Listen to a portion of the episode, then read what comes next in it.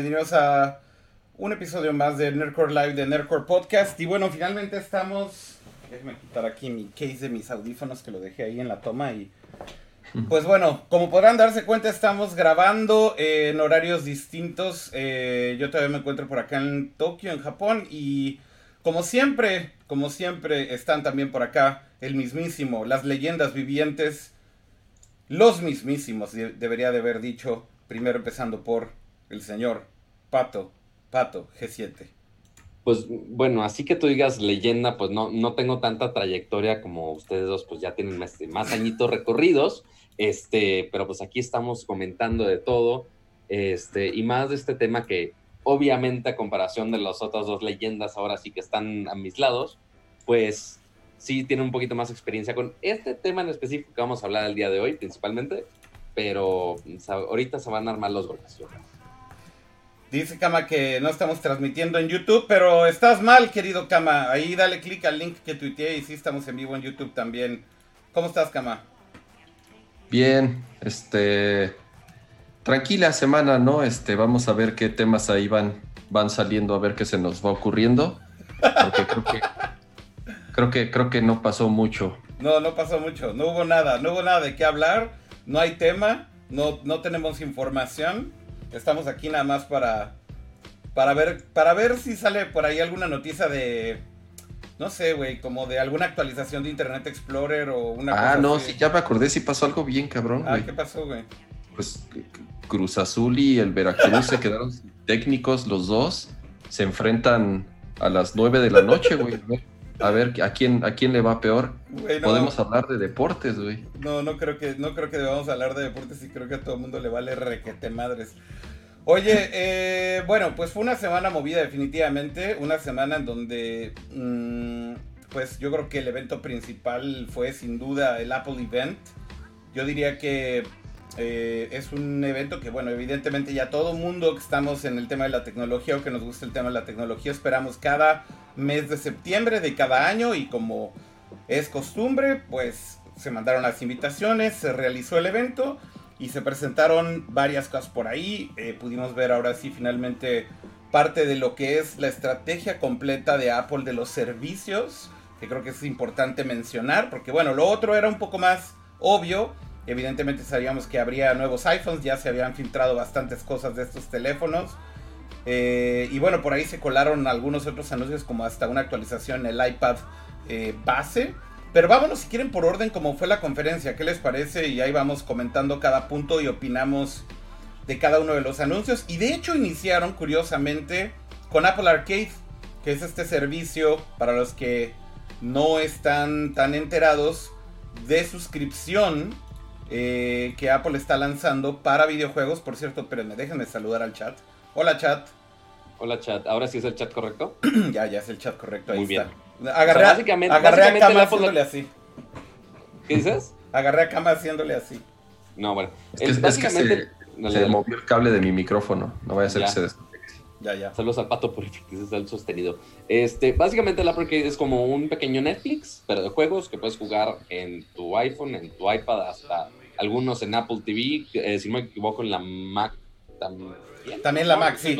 Es todos los dispositivos de Apple, de hecho, es Apple TV, Mac, iPad y iPhone. Okay, es, está cool que pues sí, lo puedes llevar a cualquier lado. Pero, ok, la duda era, uno, ¿qué juegos iba a haber? Disculpen la turbina de avión que está sonando en mi cuarto. Pero, este, ¿qué juegos iba a haber? Y también le estaba la duda del precio. Ya había algunos rumores del precio, pero pues ya se confirmó que va a costar la suscripción mensual 4 dólares con 99 centavos, o sea, básicamente 5 dólares. Es un precio, es un precio muy agresivo, eh, debo de decirlo, Pato, debo decirlo. Pero hay que, pero un detalle importante es que esos 5 dólares son para toda tu familia, o sea, no vas a tener que pagar una membresía premium para que sean varios usuarios, no, todos los que están en tu familia, en el ecosistema de Apple, pueden usar esta suscripción. Entonces, 5 dólares por estos 100 juegos exclusivos, eh, no está tan mal que, cuando dijimos que sale el servicio, ya en poco tiempo, ¿no? Ya, ya, este sale a finales de septiembre, creo que el 20, ahora les digo. Eh, es que estoy confundiendo con eh, Apple TV Sale el 19. 19. Sale, 19. de hecho, un día, un día antes de la salida del iPhone nuevo, del iPhone 11. Exactamente. Y tenemos precio en México, es 69 pesos. Ajá. Por toda Es- la familia, que significa que lo puedes compartir con. Creo que familias para Apple significan como 6 o 7 devices, una cosa así, Son no- cinco dispositivos, además del, del principal. No, no, creo que ya contando el principal. Sí. Este, entonces, nada mal. eh, Apple, Apple hace muy bien en, en adaptar los eh, costos de sus servicios en diferentes países. Si tú hicieras, digamos, la traducción tal cual del dólar como está ahorita, serían más de 100 pesos. Sí. Eh, pero lo mismo que sucede como con Apple Music, que cuesta en Estados Unidos 10 dólares y aquí pagamos 99 pesos, no, Sí. no los 200 pesos que pagarías, ¿no? Claro. Y eso nada más en México, eso, eso lo hacen en todos los países donde están disponibles los servicios de Apple. Digamos que se adaptan a eh, los distintos mercados, no pueden dar el mismo precio como si estuviera en dólares, porque obviamente eh, no podrían competir con otros servicios que existen de manera local en los diferentes países. Entonces creo que 69 pesos eh, por 100 juegos ahorita al principio, después irán agregando. Este no está nada mal, sobre todo para quienes tienen niños, que tienen un iPad, que tienen un iPhone y que, eh, digo, por experiencia propia, eh, eh, cada que mi hijo quiere comprar niveles o quiere comprar juegos, pues ahorita, por, o sea, cuestan más de 69 pesos, ¿no? Entonces ahorita por este costo tienes acceso a una librería, buena, mala, ya no sabremos, yo creo que por lo menos que- que cumplir cierta calidad y te garantiza que no te van a estar sacando lana con in-app purchase y, que, y con venta de skins y con venta de vidas extras, porque aquí tú estás pagando eso por el juego completo. Entonces eso también es algo que Apple está cuidando mucho porque hoy en día sí se está convirtiendo en, un problema, ¿no? En, los juegos que hay en el App Store. Sí, de- definitivamente creo que ahí el, el- ahorita, perdón que te interrumpí, Pato, pero Claro. sí, el modelo de negocio de Apple Arcade es completamente distinto. No, o sea, justo lo que están tratando de ofrecer es un servicio en el que, eh, como bien decía Kama, eh, de, de entrada te están dando un servicio completo de juegos completos que de hecho descargas, no son vía streaming. Eh, tienes que descargar a tu dispositivo. De hecho, eh, Apple Arcade soporta prácticamente toda la familia de, de productos de Apple tienes tú como developer que hacer que funcione en Apple TV de cierta generación hacia acá. Tienes que hacer que funcione eh, en iPhone, tienes que hacer que funcione en iPad, tienes que hacer que funcione en Mac eh, de ciertas generaciones hacia acá. Y esencialmente también el developer, y esto es algo bien importante, nada más, bueno, para terminar el punto, y no es streaming. Entonces lo que hace es que vas a eh, Apple Store, hay un apartado de Apple Arcade, descargas los, los, los juegos directamente a tu dispositivo eh, y una vez que los tienes eh, localmente puedes jugar eh, y básicamente de hecho guarda el progreso. Esto es algo que es increíble porque están sincronizados en todos los devices. Entonces puedes empezar jugando en un iPhone, por ejemplo. Llegas a tu casa y sigues jugando en el Apple TV. Eso lo puedes hacer. Eh, inclusive si borras el juego eh, de alguno de tus dispositivos, pero guardas el, el state en el, o, el, estado del juego en donde lo dejaste y regresas después, lo vuelves a descargar en otro device, puedes continuar donde te hayas quedado. Y un punto bien importante que mucha gente pregunta es si todos los juegos son touch y no, evidentemente no todos son touch. ¿Por qué? Porque pues cómo jugarías touch en un Apple TV o cómo jugarías touch en, un, en una Mac. Y curiosamente por eso es que cuando se hizo WWDC, el Developers Conference de Apple anunciaron soporte nativo en todos estos dispositivos, tanto para el control de PlayStation, el, el, DualShock 4, como para el control de Xbox, del Xbox One. Así que puedes utilizar estos controles y puedes jugar todos los juegos con control también. Y eso incluye el iPhone, lo puedes sincronizar por Bluetooth. Así que puedes tener tu control de Play, tu iPhone, tu iPad, lo que sea, y jugar los juegos ahí. Lo cual me parece que es increíble. Sin delay, eh, porque evidentemente está corriendo el juego local. Y creo que, insisto, el precio me parece que es muy bueno. Y debo decir que la calidad de juegos que seleccionaron es bastante buena. Yo diría que es console quality, pero como en el nivel Switch. Evidentemente no es como next gen. Evidentemente no están tirándole algo tan, eh, digamos, avanzado, fotorrealista, qué sé yo. Yo diría que es más en el nivel de Switch. Perdón, Pato, era como terminar la idea. Pero ahora, que, o sea, por más que se pueda interactuar en todos sus juegos, en todas las plataformas, qué padre, muy bonito. ¿Qué juegos vamos a tener? En esta conferencia, que es, ok, la conferencia que todo fregado mundo está viendo para ver los iPhones, eh, presentaron únicamente dos juegos. Uno de Konami, que no, es cierto, de Capcom, que estaba llamativo, no me acuerdo el nombre, pero ya ustedes me corregirán cuál, cuál es. Pero el otro lanzamiento que dijimos, no mames, qué innovación, qué juegazo, eh, decidieron presentar este Apple Arcade con Frogger. Sí, el Frogger que ya conoces, una nueva versión de Frogger. Esa fue su gran, así de, güey, vamos a prestar Apple Arcade juegos súper chingones exclusivos, vamos a darte una versión pinche de Frogger. Es como de, güey, ¿por? Sí, o sea, yo, creo... Es la, dime, dime. Yo creo que eh, la selección de juegos, eh, pésima. Eh, en primer lugar, esos demos de juegos que hacen siempre en las conferencias de Apple, a mí se me hacen nefastas, se me hacen súper falsas, se me hacen aburridas, se me hacen largas. Este, y eso que soy alguien que juega, digo, no juego en mi teléfono, tal vez eso es, eso es la diferencia. Este, pero esos demos de juegos que siempre hacen tanto en, en WWDC como en la presentación del iPhone, como del iPad y todo eso, híjole, a mí se me hacen eternas y se me hacen tan bajo un script eh, que bueno, a mí, a mí no me gustan. Y además, creo que esta vez los juegos que seleccionaron, súper chafas, eh, tomando en cuenta que hay juegos muy buenos. En la selección de arcade. Exactamente, entonces creo yo que la selección, por lo menos para hacer los demos, aburridísima.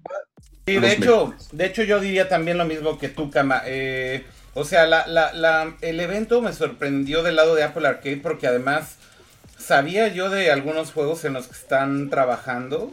De hecho, algunos de los que ya habían anunciado antes. Eh, y también a mí la selección para el evento se me hizo muy, muy, muy mala, güey. Este, pero te digo algo, yo creo que lo que quisieron tratar de mandar como mensaje, Kama, es que Capcom está trabajando en Apple Arcade. Que Konami está trabajando en Apple Arcade. Cuando además los juegos los están desarrollando indies. A ver, Frogger lo hace una compañía que es súper, súper indie darling, que todo el mundo conoce, que es Q Games. Eh, Q Games que hace juegos para PlayStation Indie. Toda la serie eh, de Beat, ¿cómo se llaman? Eh, Beat Trip, no, Beat... Uh, se me olvidó el nombre, pero todos estos juegos de PlayStation 4 que básicamente son casi una serie. Eh, vaya, Q tiene un, gran historial en ese sentido en consolas, ¿no? Q es la compañía que diseñó, por ejemplo, la interfaz del PlayStation 4, del PlayStation 3.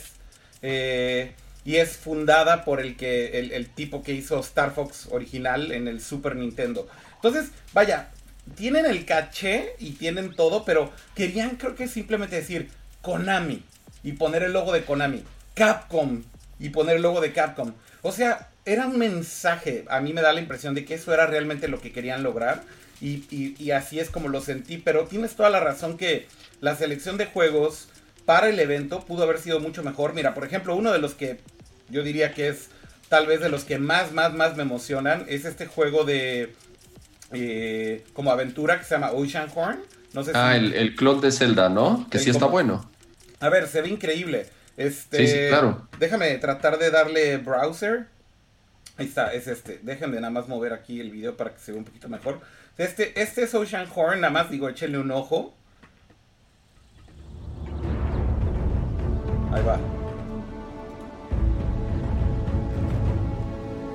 Para los que están en audio, estamos mostrando ahorita el trailer de Oceanhorn. Es un eh, juego para iOS y que ha salido ya para otras plataformas, si no me equivoco, y es eh, tal cual un, llamémosle clon de Zelda, eh, juego de aventura bastante bueno, que ganó varios premios, de hecho, incluso creo que ganó un Apple Design Award. Porque sí está, la verdad, muy, muy bueno el juego. Sí, está súper bonito, súper bien diseñado. A ver, ese es uno, ¿eh? O sea, es nada más uno.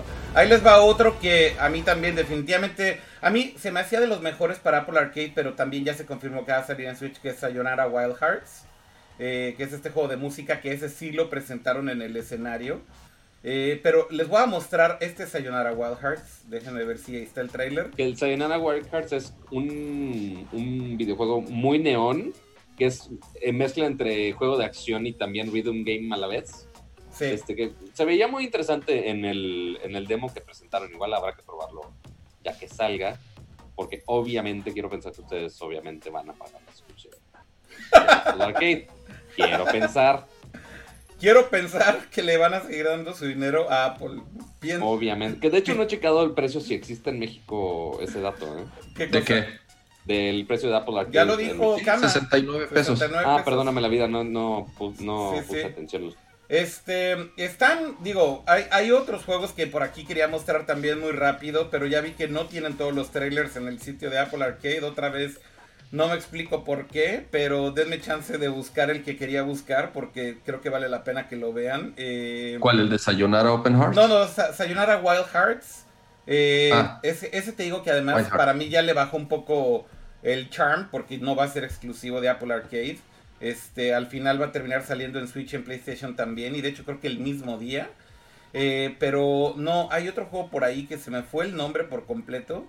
Eh, pero es de Finji. Déjame buscar entonces Finji. Finji Games. Y mejor lo voy a Oye, hubieran hecho el demo, por ejemplo, de Chuchu Rocket, ¿no? Tiene hasta, es hasta más cool que Frogger, güey. Ya sé, güey. Sí, pero Chuchu Rock no es nuevo, sí. No, como Frogger, güey, tampoco es nuevo. O sea, pero Este- esta versión de Chuchu Rocket, o sea, no es la de Dreamcast, pues, es un, Ah, es un ok. nuevo Chuchu Rocket, ajá. Este es el, Ah, este es el juego que les decía que es exclusivo de Apple Arcade por lo pronto. Déjenme ponerle pausa a Spotify.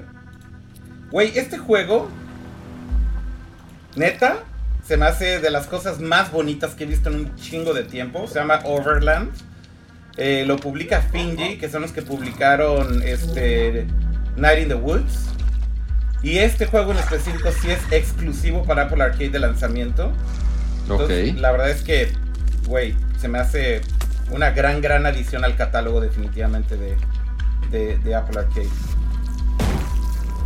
Digo, creo que es todo mi pedo. Em, el juego es como una especie de... Se supone que vas viajando o vas eh, justamente en un road trip.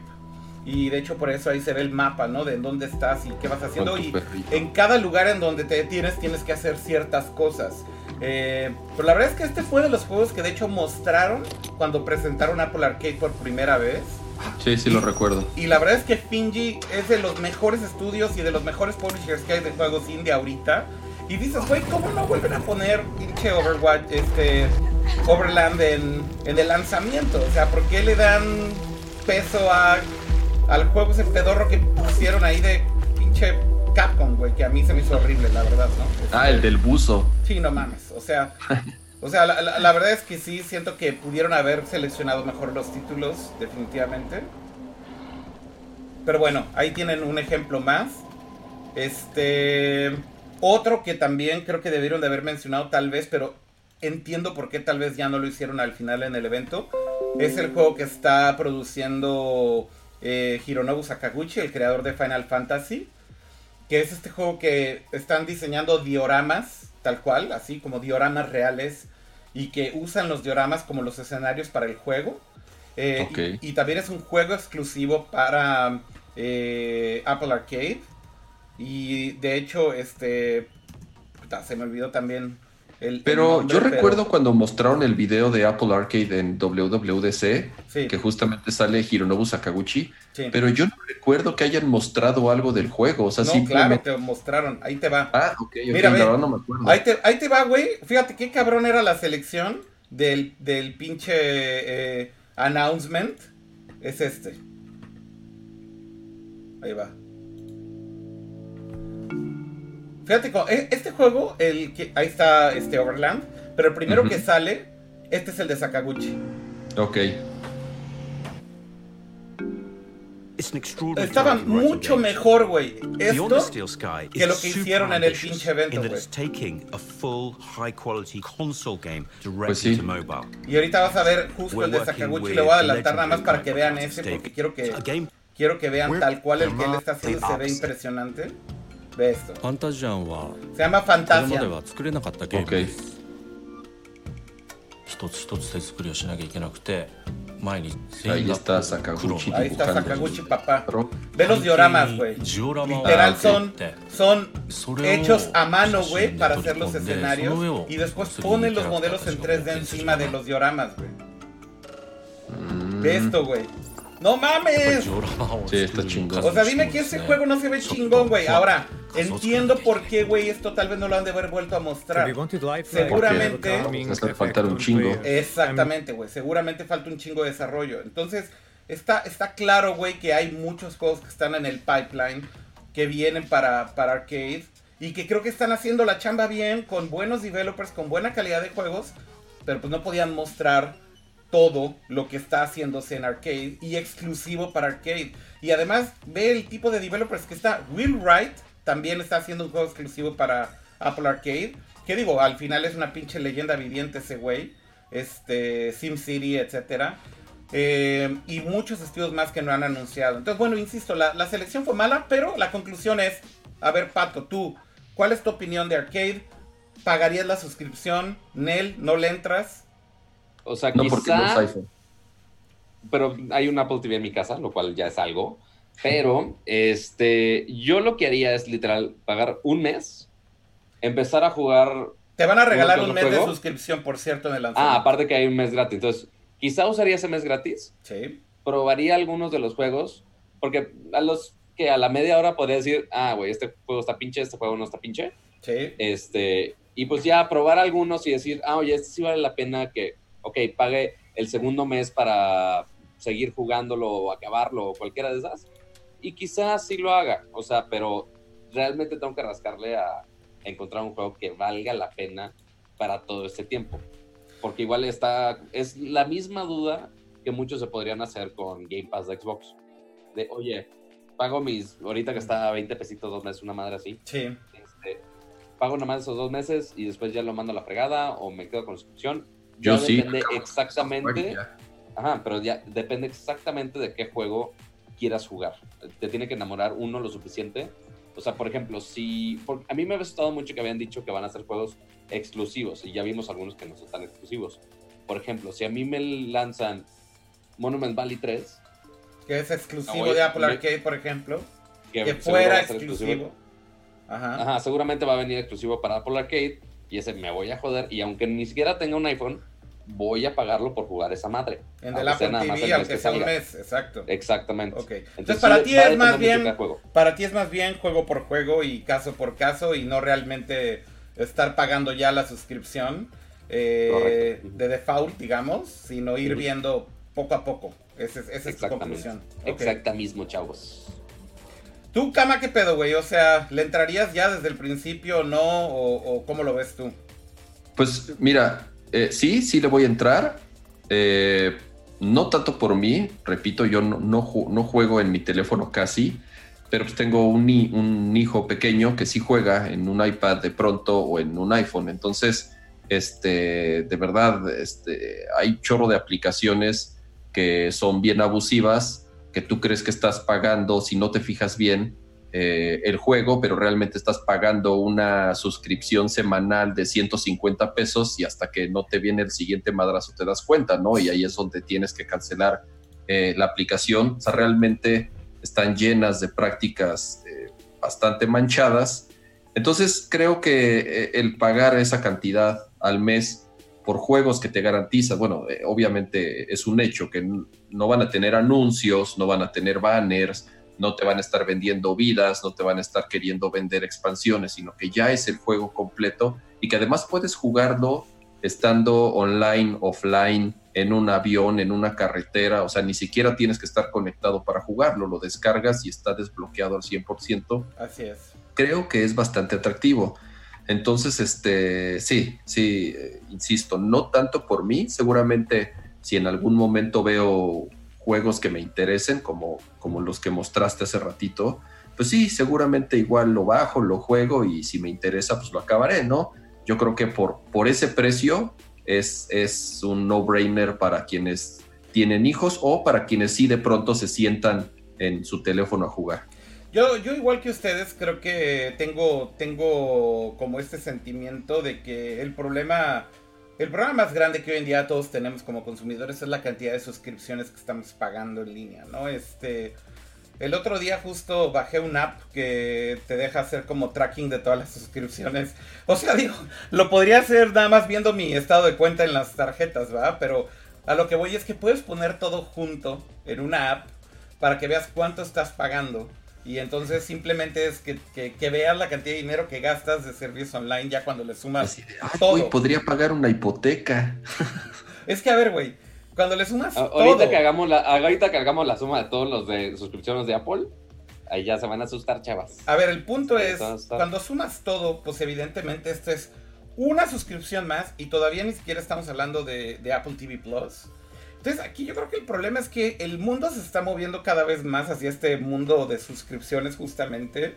Y yo creo que el, problema verdadero que ahora tenemos como consumidores es que tienes que empezar a escoger, ¿no? O sea, no puedes pagar, eh, digamos, todas las suscripciones eh, que, que, existan, porque evidentemente es muchísimo dinero. Yo creo que el consumidor promedio al final va a terminar decidiendo por una o dos. Eh, de cierto tipo de categorías y se acabó, o sea, o una inclusive de cierto tipo de categorías. A ver, la gente en promedio no paga tres suscripciones de música en línea, pagan una. Pagan tal vez una suscripción de algún servicio en la nube. Se acabó, para guardar sus fotos o lo que sea.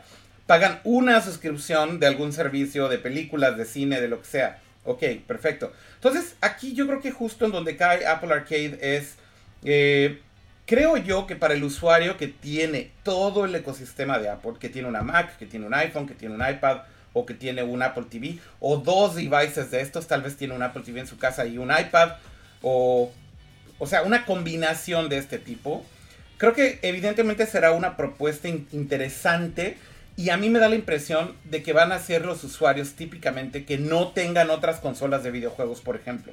O sea, yo creo que ese es el típico consumidor de, este, de esta suscripción e inclusive pensaría yo que por ejemplo con, el tema de Apple TV Plus más o menos va a ser igual.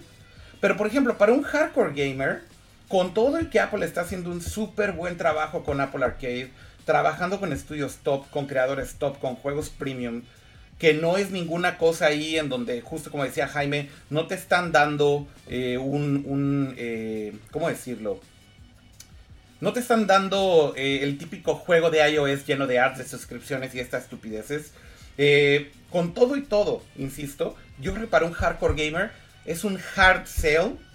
Es bien, es bien difícil convencer a un hardcore gamer que le entre a esto aún y cuando tuviera ese ecosistema de Apple.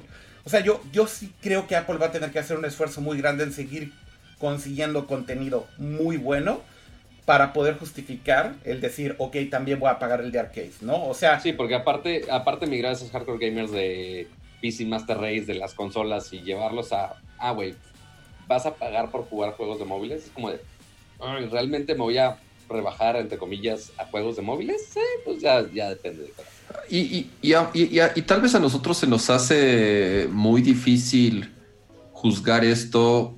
Eh, ¿Por qué? Porque jugamos en consolas desde hace años o jugamos en PCs con tarjetas de video superpoderosas y tenemos Switch y Play 4, entonces eh, es muy fácil decir, no es para mí, entonces no creo que pegue. Pero, güey, el dinero que generan las ventas en juegos de celulares y los millones y millones y millones que se venden eh, eh, al mes en ventas de juegos de celulares, es, es, es, es, inalcanzable. O sea, entonces es para un mercado muy masivo, que no es para nosotros y que por algo Apple le está poniendo esa atención, güey. O sea, este, y por eso tantos developers le están entrando, güey, porque si Apple dice, güey, tenemos 100 millones de dispositivos allá afuera, ¿con un mínimo porcentaje que paguen estos 69 pesitos al mes, o bueno, o 4.99 o lo que sea, esto te va a generar a ti millones eh, de revenue al mes, ajá, porque esto lo van a tener millones y millones de personas. Güey, por eso todo el mundo le va a entrar, por eso todo el mundo le está entrando, porque realmente es un mercado que aunque a nosotros nos cueste un poco de trabajo entender, porque no somos el target, porque no jugamos en nuestros teléfonos, pero, güey, es un mercado que genera más dinero, ajá, que yo, no, lo sé, o tal vez genera tanto dinero como lo que generan las compañías vendiendo juegos en las consolas caseras. De acuerdo. De acuerdo. Sí, yo, yo coincido en eso, ¿no? Y bueno, por aquí leyendo un poquito los comentarios en el chat, eh, definitivamente la parte que a mí me llama la atención también es, hay buenos argumentos, justo por acá decía Guaco que él Está terminando Sky eh, Children of the Light, que es un juego exclusivo en iOS, que es un juego premium, no free to play, tienes que pagar. Eh, y es de los que hicieron Journey. Y dice, yo prefiero pagar por el juego completo, la verdad no me interesa pagar por arcade. Definitivamente esto va para otro tipo de gamer que, insisto, eh, por ejemplo, ¿quién es el gamer que está pagando Game Pass en Xbox? Esa es una buena pregunta. Pues, alguien que prefiere pagar una suscripción porque a lo mejor es suficiente teniendo un catálogo que le van rotando, que le van cambiando, que va teniendo, digamos que una cierta eh, evolución durante el tiempo. Eh, y que tal vez no necesita más, ¿no? No necesita coleccionarlos, no necesita tenerlos, no necesita, no sé, este, algo adicional. Y es, ya, güey, mi servicio para tener siempre un juego nuevo que jugar cuando llega a mi casa, ¿no? Ese creo que es como un poco el punto. Esa misma idea Básicamente ahora llevémosla a la parte de mobile y en el ecosistema de Apple y es tal cual lo que está tratando de hacer Apple. Creo que tienen oportunidad, sí. Creo que la calidad de los juegos ahí están. Definitivamente son verdaderos game developers, verdaderos estudios que están haciendo cosas súper buenas. Insisto, la selección del evento fue pésima desde mi punto de vista. Eh, pero tienen un catálogo que está en desarrollo que se ve que está increíble y yo creo que van a ir justificando justamente el que la gente siga pagando esa suscripción. Y hablando de suscripciones, ¿por qué no hablamos rápido de eh, el Apple TV Plus? El Apple Porque TV ya Plus. Hablamos 25 minutos nada más del. Pero, te, Apple Arcade, pero te voy a decir algo, Pato. cosas. A mí me, me gusta que sí hablemos más de Apple Arcade porque la gente fue al revés. Casi no hablaron de Apple Arcade. Y todo el mundo habló del iPhone y es como, a ver, güey, o sea, el iPhone también vamos a hablar del iPhone, pero yo siento que el Apple Arcade merecía mucho más tiempo y, creo que ya lo cubrimos bastante bien, ¿no? Entonces, hablemos ahora de, y empezando por ti, Pato, Apple TV Plus. ¿Qué pedo con esto? Ok, Apple TV Plus, que ahora sí, sí es un Netflix de Apple con únicamente contenido original de Apple. Ya vimos muchas series, ya vimos algunos trailers de algunas de las series principales que tienen. Este, y durante el evento presentaron un nuevo trailer de esta serie con Jason Momoa que se llama Sí, que es como Bird Box de Netflix, que es básicamente un, un mundo donde la gente no puede ver, este, pero pues ahora acá con Jason Momoa, básicamente, este, que se veía interesante el tráiler, pero ahora lo que no sabíamos era cuándo va a salir exactamente y cuánto va a costar exactamente. Y ya, ya tenemos ese dato por fin. Va a estar disponible el primero de noviembre va a estar disponible, pensábamos que iba a costar 10 dólares al mes, pero únicamente va a estar al mismo precio de el Apple Arcade, o sea, a 5 dólares, y eso igual va a ser 70 pesos al mes en pesos mexicanos. Este, y no sabemos cuál es el número de series que van a estar disponibles en lanzamiento, si algunas van a llegar más adelante, qué van a incluir después, no sabemos exactamente, pero yo creo que los que ahora Ahorita estoy checando justo la página de Apple TV Plus. Yo creo que las que van a estar en lanzamiento es The Morning Show. La de sí está con Jason Momoa. The, The, Morning Show es este show que se supone que es el show más caro de la historia, ¿no? Este. Exacto. Que está con Jennifer Aniston, An, ah, Jennifer Aniston, con Steve Carell y esta otra chica que se me acaba de ir su nombre. Pero pues sí, o sea, sí son de los episodios más caros de la vida. Grace, Grace Witherspoon, sí. Así es. Entonces, bueno. Sí, ahí hay varios contenidos, pero pues. Lo mismo. Aquí de los, de los uh -huh. que están destacando aquí uh -huh. son 1, 2, 3, 4, 5, 6, 7, 8, 9. 11 shows. Son 11 programas, todo lo que hay. Para, para el lanzamiento. Para el lanzamiento y por 70 pesos al mes. pues, eh, ¿quién, quién sabe que mm, tanto valga la... O sea, porque ahorita una suscripción de Netflix, ¿cuánto cuesta? Casi lo mismo, ¿no? Como 90, no, 120 y algo pesos. No, ya la subieron. Sí, sí, sí. Creo que ya Sí, vale pero tampoco 140, algo así. Pon tú el doble, Es- pero es- es ciertamente tiene bastante más. Sí, pero tiene bastante más que el doble contenido. Es, Pero- es, es incomparable. No, no, no tiene más que el doble. Tiene 50 o 100 veces más contenido. Sí, no. Eh, es, es, es incomparable y va a ser imposible que Apple saliera con un precio igual o similar al de otras plataformas este, cuando no tienes un historial, ajá, cuando Claro. realmente no tienes un catálogo que le garantizas a las personas que van a tener 100 series o 50 series y 50 películas detrás, ¿no? Entonces, ¿qué es por lo que apuesta Apple? Gastar mucho dinero, ajá, va a estrenar series cada mes, sí, se calcula que salga entre 7 y 10 series con el lanzamiento. Este, yo particularmente interesado en la de The Morning Show, soy, me gustan los shows que tratan de shows, como The Newsroom, Como The es una de mis series favoritas. Ujú, ujú. Ok.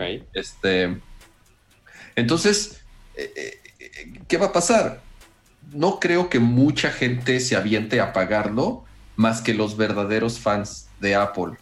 Y los verdaderos fans de Apple van a comprar un iPhone tal vez o un dispositivo de Apple los próximos meses y te van a regalar un año completo del servicio en la compra de un dispositivo.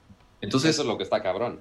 eso está, eso está cañón. Eh, Sabe Apple que iba a ser muy difícil entrar a competir con Netflix y con Hulu y con HBO, incluso con Disney, que a pesar de ser nuevo, pues sabemos todo el contenido que va a arrastrar Disney en toda, que, que- que ha producido en toda su historia, ¿no? Entonces, para Apple iba a ser muy complicado salir con un costo similar y entonces, ok, vamos a entrar con un precio un poco más competitivo, pero además si tú compras un dispositivo Apple en los próximos meses, te vamos a regalar un año de suscripción. Claro. Entonces, esto le está costando a Apple una fortuna, pero bueno, es, es lo que le sobra. ¿Sabe- ¿Sabes a qué me recuerda esto? A cuando, en las épocas cuando todo el mundo usaba Office, este, y que estaba la suite separada del Apple, que es Ujú. iWork, o se llamaba iWork en su momento, y después simplemente decidieron, ah, güey, chingue su madre, y es gratis, este, y está incluido en todos los dispositivos. No Y te ya, vayas güey, muy porque- lejos, el sistema operativo costaba. O sea, Exacto, tú cuando también, actualizar Panther, Lion, Tiger, o sea, eh, eh, el- el- los- los- las actualizaciones del sistema operativo de Apple costaba. Y en algún momento dijeron, pues al diablo, o sea, ¿por qué les vamos a vender el software a los únicos güeyes que consumen nuestro hardware? Entonces, Y es como romper barreras de integración a más del ecosistema todavía. Es de, ah, oye, no te va a costar más integrarte más. Este, entonces, todas esas cosas las vamos a dar gratis. Akira, ¿te Sí. acuerdas que el primer software update del iPhone costó? No me acuerdo de ese pedo. ¿Cómo que? Ah, ah, tienes toda la razón, güey. Así el primer update de sistema operativo de iOS costaba, Costó creo que como, como 5 Cinco dólares o dólares. 10 dólares. sí. Sí, sí. Pero costó, güey. No o sea, de eso. Sí, sí, sí, sí, estuvo Sí, sí. muy cagado, güey. De acuerdo. Costó dinero. Tal cual, tal cual, tal cual, exacto.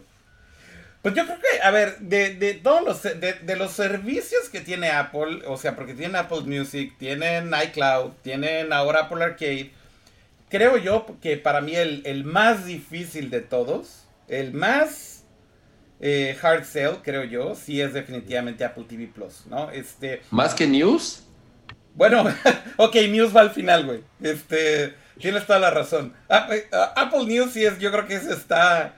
Yo creo que ese ni la gente sabe que existe, güey.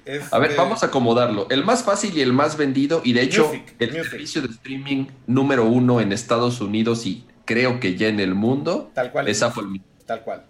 Digo, Ok. por, no- por número de suscriptores pagados, evidentemente Premium sigue siendo más, eh, más grande Spotify. Eh, pero, pero en Estados Unidos el número uno ya es Apple Music. Y pues el que ha crecido más rápido, de hecho, es Apple Music. Pero, pero a ver, después de ese, ok. iCloud contra, contra tu cloud de Google, contra tu Dropbox, contra tu todo lo que quieras. ¿Cuál es la ventaja y por qué Apple vende un chingo de iCloud?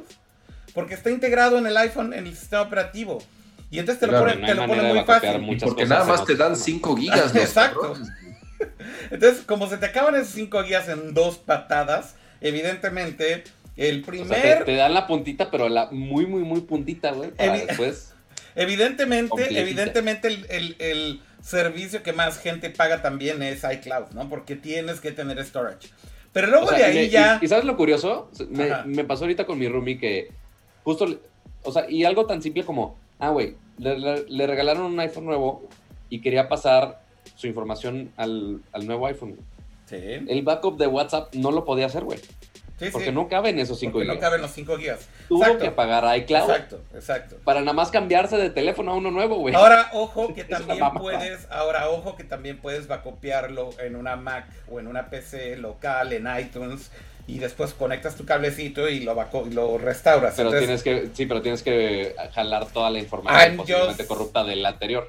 No, está corrupta. O sea, no lo puedes está como un iPhone no, nuevo, No, es el no, pedo. no, no inventes esas cosas de corrupción, güey, que no, no, no aplican. Lo puedes hacer Mira, sin cuánta, iCloud. no, o sea, toda la gente real, o sea, todo el, espera, entiendo todo la público, o Entiendo sea, la te practicidad. lo dice, espérate, te bueno, no corrupto, pero, y- o sea, te lo digo uno que estuvo atendiendo a gente en el Apple Store en mis épocas del tech. ¿Cuánta gente con su iPhone en su storage no viene una sección gigantesca de la sección de Other? Sí, yo que sé. no hay manera de borrar, no hay manera de limpiar, no hay manera de depurar, te jodes. Ha bajado mucho eso, ¿eh?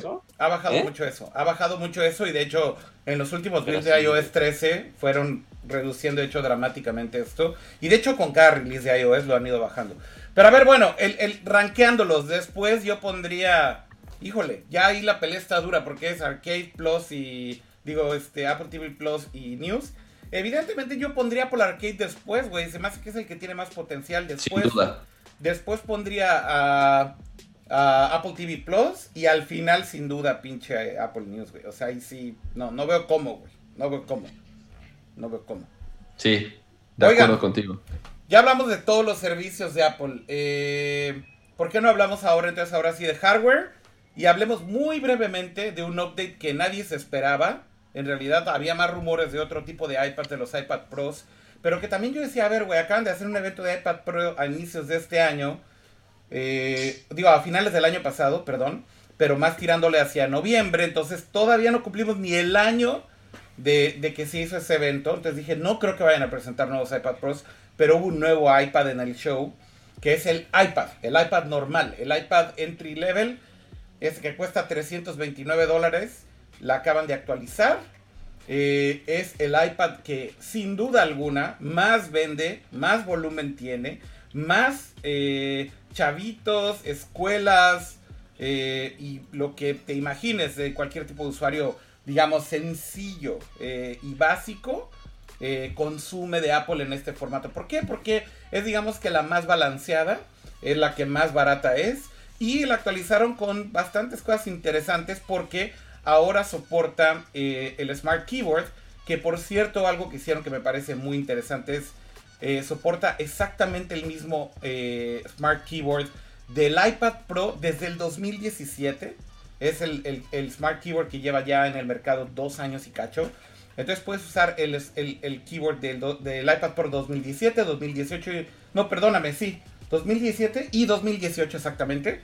Eh, y le pusieron una pantalla un poquito más grande, ahora es de 10.2 pulgadas, soporta el Pencil, Y mejoraron la resolución un poquito, ¿no? Mejo- mejoraron la resolución un poquito de la pantalla y justamente eh, pues tiene también ya eh, iOS, eh, iOS 13 y eso significa que todo lo que tiene iPadOS No, no, no, i- iPadOS, perdón. Perdóname, iPadOS, tienes toda la razón. iPadOS 13 que tiene todas estas funciones que iPadOS está agregando, que es que, por ejemplo, le puedes conectar eh, USB thumb drives, discos duros externos, eh, como decía, Pero algo que no cheque, este iPad sigue teniendo Lightning, entonces.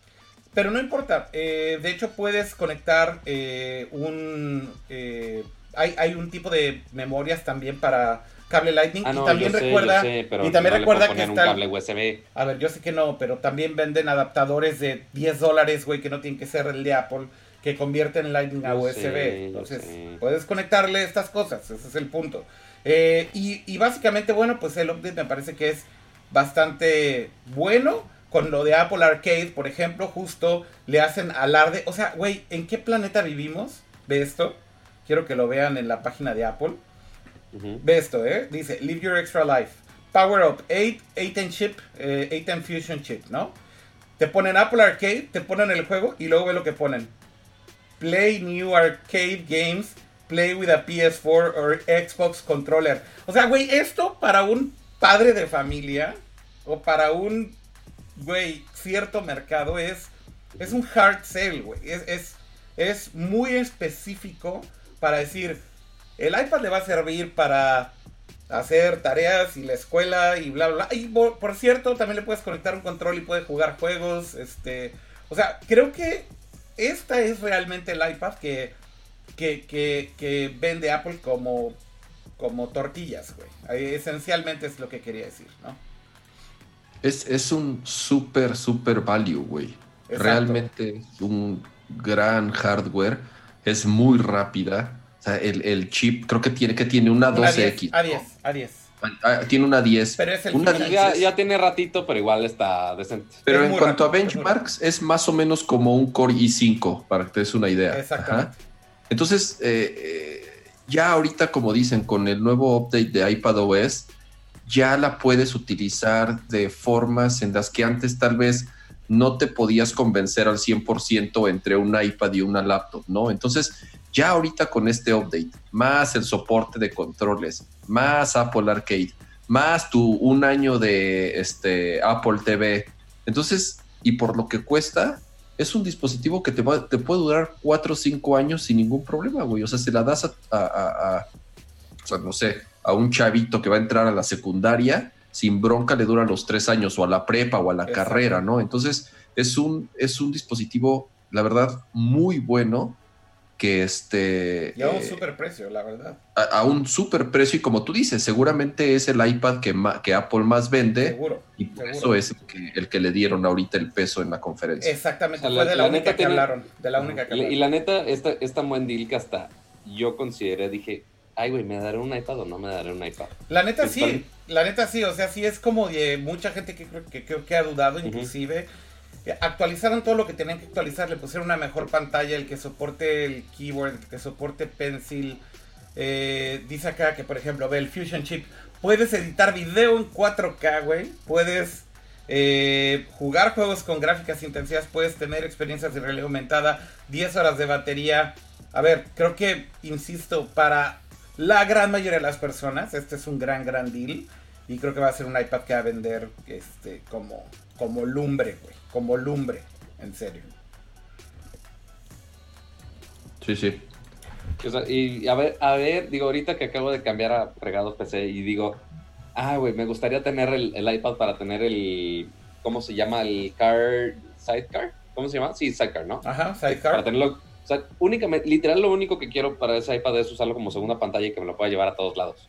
literal pero pues ahora que soy medio pecero, pues ya, ya no puedo hacer. Ya eres Master Race, Pato, ¿ya ahora qué?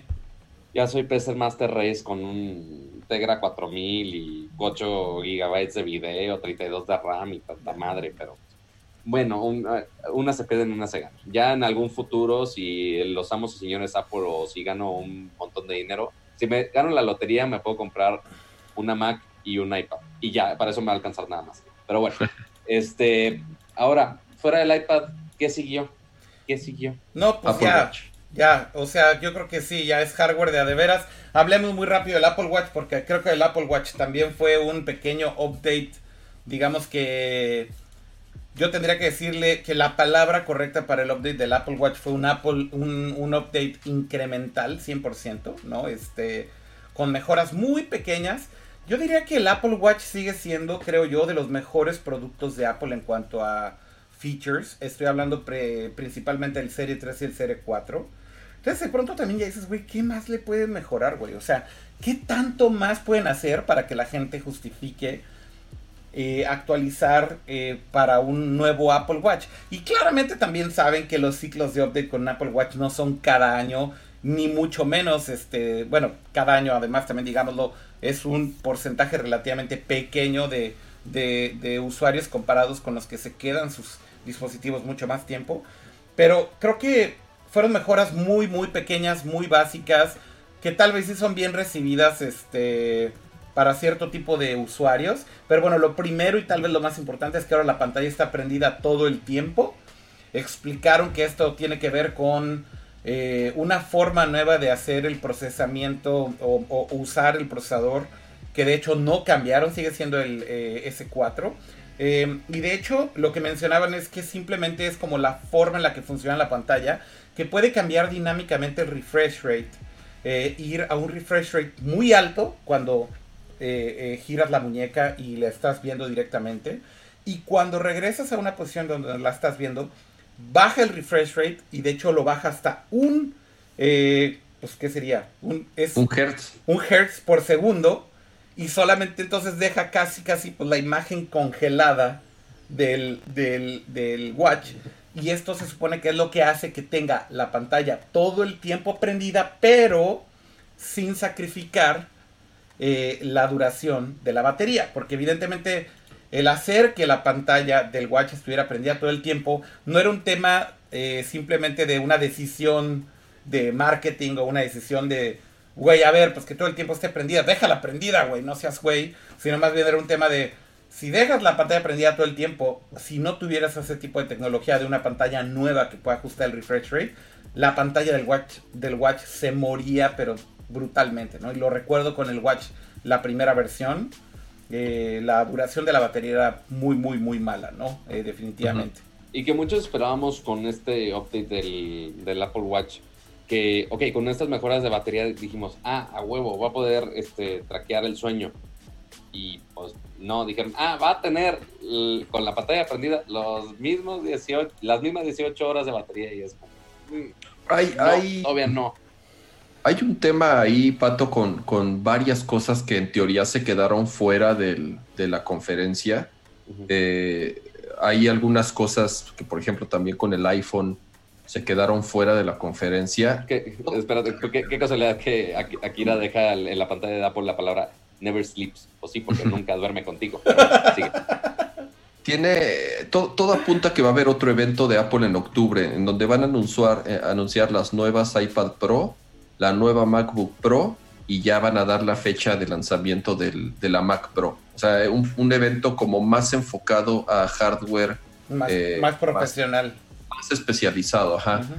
Y entre esas cosas este, que se quedaron fuera, eh, hay otro cierto hardware que no mencionaron como el, el rumor este de los pequeños, de las fichitas esas que va a lanzar Apple para para poder encontrar tus cosas más fácil. Todo esto va de la mano con un nuevo chip que tiene el iPhone.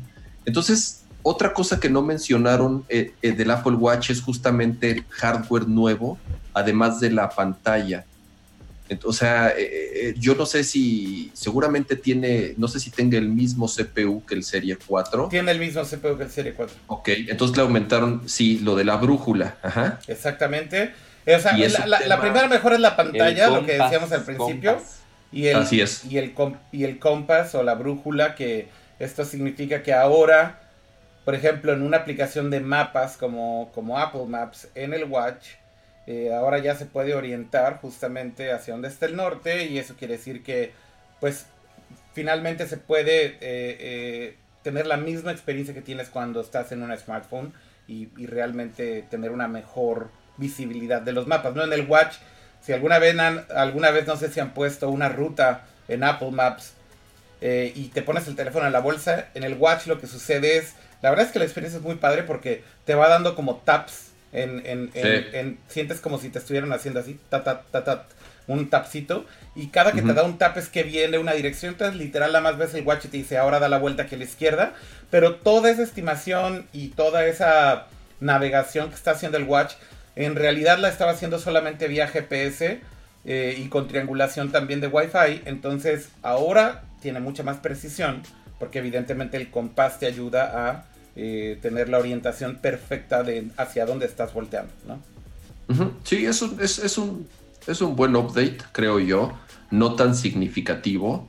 Eh, yo creo que quienes tienen un Serie 4 o incluso un Serie 3 no es tan necesario. Lo de la pantalla prendida todo el día, la verdad sí me va a dar mucha envidia, pero sí, no, la verdad sí.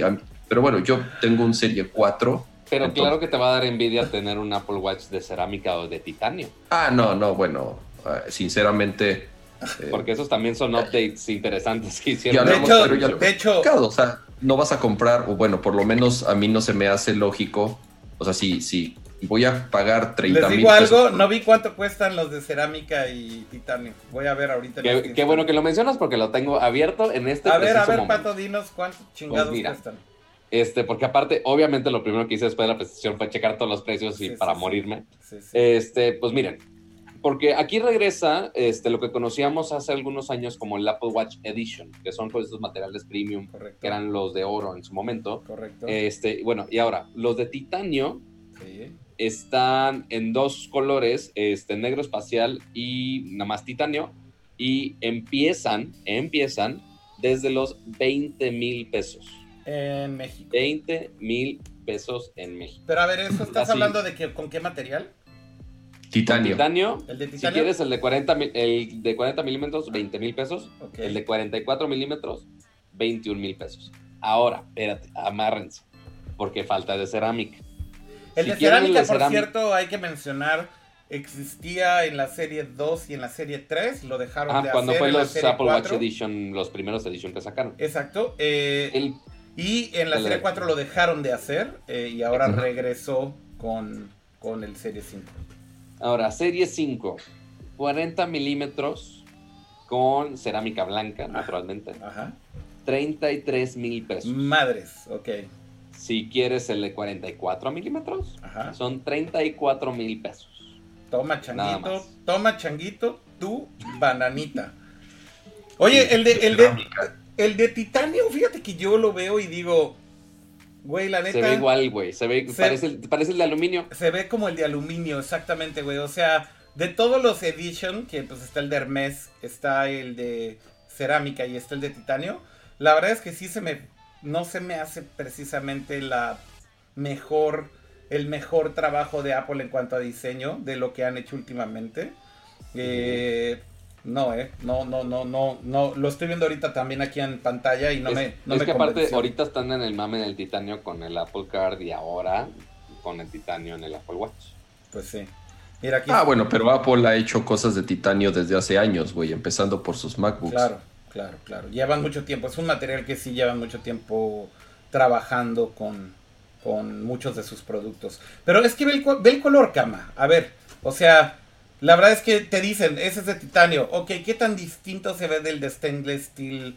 Este. Es, es un tema, es, es un pedo ya de joyería, güey. pues sí, O sea, exacto, exacto. quien Otra vez. compra, quien compra un Apple Watch, como, es como el, digo, si es que hubo alguien que compró el Apple Watch de oro. Exacto. ahorita, si alguien compra un Apple Watch de cerámica, Tal cual. sinceramente es porque eh, le gusta la joyería. Y O sea, porque yo sí- puede, güey. Y porque puede, güey. Y porque puede. Si voy a gastar 30 mil pesos en un reloj, güey, no voy, a, no voy a gastarlos en un reloj O sea, que en dos ¿sabes? años o en tres años ya no va a funcionar bien, güey. Sí, Me sí, voy a sí. ¿Sabes comprar el- un ajá, tag el- que sé que le voy a poder heredar, heredar a mi hijo, güey. claro. Exacto. Yo creo ¿Sabes que. cuál es el único caso de uso que he visto para los Apple Watch de oro? Es la imagen de este pinche perro de un chino millonario que literal, un perro trae dos Apple Watch de oro, Ajá. uno en cada mano. Es el único caso que he visto del Apple Watch de oro. Es la única persona que Ah, Muchos visto que tiene esa artistas lo traían ahí, obviamente, faroleando. Yo creo que el, el- el Apple Watch de oro, sinceramente, ya viéndolo en retrospectiva, eh, fue más un stunt de PR de Apple para dárselo a influencers, que se sacaran fotos y que toda la gente estuviera hablando de, de esto. Y, Se me hizo más así esa tirada, justo lo que decía Kama, que fuera como de joyería. O sea, decirlo de, ah, oye, es un artículo de joyería, no es nada más un gadget y ya. Oye, Pato, ¿y cambió el precio del Serie 4 o mataron el Serie 4 o cuál es el que ahora bajaron, digamos? Mira, Creo que dejaron el Serie 3, ¿no? No, o sea, justo, más, mataron el Serie 4. Exacto. O sea, porque de hecho ahorita entras al sitio y ya no aparece Serie 4. Correcto. Pero el que sí se me hizo un, se me hizo un anuncio más llamativo, justo el Serie 3, Correcto. este, porque justo dijimos que el Serie 4 pues trae el mismo CPU, entonces la misma madre. Sí. Este, pero el Apple Watch Series 3, que tiene el procesador anterior, cuesta ahora 199 dólares. Entonces, sí, Nada mal. baja bastante más la barra de entrada para todos los que quieren este, entrarle a Mira, si de por sí, güey, están vendiendo como lumbre los Apple Watch. Ahora imagínate justamente un Serie 3 que la verdad es que era muy, muy bueno. O sea, el, el Serie 3 me parece que es el, el mejor value otra vez. Es el primer Apple Watch que ya era. Que ya que ya funcionaba tenía. sea, que ya era rápido bien. Sí. y que la batería te garantizaba que te duraba todo el día Correcto. sin ningún problema. Sí, porque el Serie 1 y el Serie 2, la verdad es que sí era para early adopters con muchos problemas de batería, de performance, de todo. El Serie 3 fue el primero que las apps en el Watch empezaron a funcionar bien, que el tema de que tenía conexión celular funcionaba bien, eh, que justamente el performance y el- la experiencia ya era, creo que lo que Apple quería. Así que creo que es un gran, gran deal que lo hayan bajado a 200 dólares. Eh, me parece que... Y, y además es el que- primero que ya era contra agua bien, o sea que ya te Ah, podías también. meter con él. Exactamente, te puedes meter a Y lo nadar, único que te me puedes preocupa de- mar, etcétera. Lo único que me preocupa en Serie 3 es soporte en cuanto a software. O sea, por más que lo estén vendiendo ahorita como nuevo, No, todas las no extensiones, sé si- todas las extensiones de Apple Watch corren desde el Serie 2. Eh, entonces, de hecho, un Serie 3 no tiene ningún problema. Y digo, o sea, ahorita hay el muy WatchOS que pocas. sacan estos meses Hay- soporta el Sí, Serie sí, 2. sí, sin duda. Sí, claro. Sin duda, sin duda. Y además, además hay una cosa extra. eh, eh, hubo un cambio en cómo se desarrollaban las apps del Watch entre el 2 y el 3, que fue cuando sacaron las apps verdaderamente nativas del Watch versus las extensiones de las apps que corrían en el Watch. Y este cambio, de hecho, fue entre el Serie 2 y el Serie 3, porque justo el Serie 3 ya traía el procesador lo suficientemente más rápido y lo suficientemente más eficiente para poder correr el app nativa en el, en el Watch. La Y ahora va a ser mejor con iOS 13, porque a partir de iOS 13 ya se van a poder desarrollar aplicaciones exclusivas del Apple Watch. Correcto. O sea, hoy en día, hasta iOS 12, a pesar de que, de que la aplicación estaba instalada en tu reloj, tenías realmente- que activar todavía la, la aplicación del Watch para que se instalara en el Watch. quien procesaba todo realmente era el, en su mayoría, el teléfono. No, no, pero eso es cuando eran las extensiones, ciertas funciones. Eso es cuando eran las extensiones. Cuando Sí, sí, cambiaron eso, ya las claro. nativas, justo al, al, al prender el switch to de que instale el app, eso ya en el caso de algunos developers ya están haciéndolo con app- apps, apps nativas. El tema es que siguen existiendo los dos frameworks. Entonces algunas siguen corriendo en el partir- teléfono y otras corren en el watch. Y a partir de iOS 13 ya puedes desarrollar aplicaciones exclusivas del reloj. O sea que ya ni siquiera las tienes que tener en tu En teléfono. realidad, en cuanto al desarrollador no cambia nada, simplemente es que van a abrir, porque sigues teniendo los dos frameworks, insisto, extensión o nativa, pero es que ahora vas a tener el App Store en el Watch para que descargues esa app nativa directo sin tener que pasar por instalar la del, la del eh, iPhone. O sea, en realidad nada más lo que están cambiando es como la experiencia de uso Ok. de que ya no tengas que ir al App Store a instalar primero la del iPhone y después tengas que prender el switchecito para que instale la app nativa del Watch. Entonces, Ya son independientes. exactamente, ya son independientes. Pero viendo los precios, la verdad es que, güey, o sea, se me hace un gran deal justo eh, de, de precio para México. Aquí está el Serie 3, 4.799 pesitos, nada mal, ¿no? Sí, prácticamente la mitad de lo que cuestan los nuevos, ¿no? Entonces, eh, un muy buen deal. Correcto. Pues ese fue el Watch. Digo, creo que el Apple, el Apple Watch Series 5, pues ya dijimos cuáles son las dos mejoras, el compás, el, la pantalla. eh, y básicamente, eh, yo diría que esas son las dos más grandes. Y pues ya entremos de lleno con el iPhone, ¿no? Se acabó, se acabó la Navidad. Dale. No quería decir a la, los pastores, se acabó la Navidad, pero sí, ya lo que sigue es el iPhone. Eh, iPhone, a ver, empecemos por... eh, ¿Qué será? Por el iPhone 11, ¿no? Yo creo que deberíamos de empezar por el... O por el iPhone 11 Pro, ¿qué prefieren ustedes? No, co- comentemos el 11, creo que obviamente es este ok, ok, ok, ok. eh, por, por orden tanto de la presentación como de importancia. Ok, Eh, ellos mismos también empezaron por el iPhone 11, de acuerdo. que creo que fue buena estrategia dejarle nada más ese nombre, ya no ponerle iPhone 11R o iPhone 11 whatever. XR. Que ese sea el teléfono principal, o sea, ese sea tu... eh, es, el, es el teléfono de esta generación que más va a vender. Ajá. Sin duda. Sobre todo también porque le bajaron el precio. A diferencia del año anterior, que costaba 750 dólares, ahora lo bajaron a, a 700 dólares, a 699. Entonces, eh, un- una jugada bastante extraña para hacer Apple. Yo no recuerdo eh, que bajen tan fácil los precios, sobre todo del iPhone, creo que nunca había sucedido. Siempre suben. Los que bajan son los modelos anteriores que siguen vendiendo. Entonces, bastante interesante que este sea su iPhone principal y que tiene prácticamente las mismas características de la versión Pro, que ahorita vamos a hablar con él, y que las diferencias tal vez no sean eh, tan amplias como para que valga la pena comprarse el Pro para la gran mayoría de los usuarios. Yo creo que este eh, iPhone va a ser, así como el año pasado, el iPhone eh, 10R fue el que más vendió, lo mismo va a suceder con esta, con esta generación. Sí, yo también lo creo. A ver, eh, cuando tú ves las ventas de Apple, lo primero que te das cuenta es que efectivamente el teléfono que más vendía era el iPhone XR eh, por precio, por, por el tipo de prestaciones que tenía, por el tipo de, de calidad que tenía. Eh, para la gran mayoría de las personas creo que, por ejemplo, el hecho de que tiene una pantalla en 720p y que es un panel LCD, básicamente no es un problema ni, ni el ojo no educado del el 99% tal vez de los usuarios que ustedes conocen a su alrededor, no está hablando de toda la población, sino de gente que conocen ustedes, no pueden distinguir ni siquiera entre una pantalla OLED y una pantalla regular, ¿no? Este, entonces digo, claramente creo que lo que sucedió el año pasado fue que sí, sí tenía Apple un eh, premium phone, que era el XS, pero definitivamente el que más movió unidades, el que más convenció a la gente de eh, co- eh, actualizar su iPhone fue el XR. Y yo creo que lo que están haciendo ahora con el 11, pues justamente es tomando eso, eso mismo, tomando esa misma base y diciendo, vamos a hacerlo todavía mejor, vamos a agregarle las cosas que hacían falta para que sea todavía un teléfono más competitivo de cierta forma en el mercado, ¿no? Y pues bueno, lo primero que hacen es que eh, le agregan ahora un sistema dual de cámaras, que esto era Eso es algo... la- Esto era algo exclusivo de, teléfonos de gama alta hasta hace poco tiempo.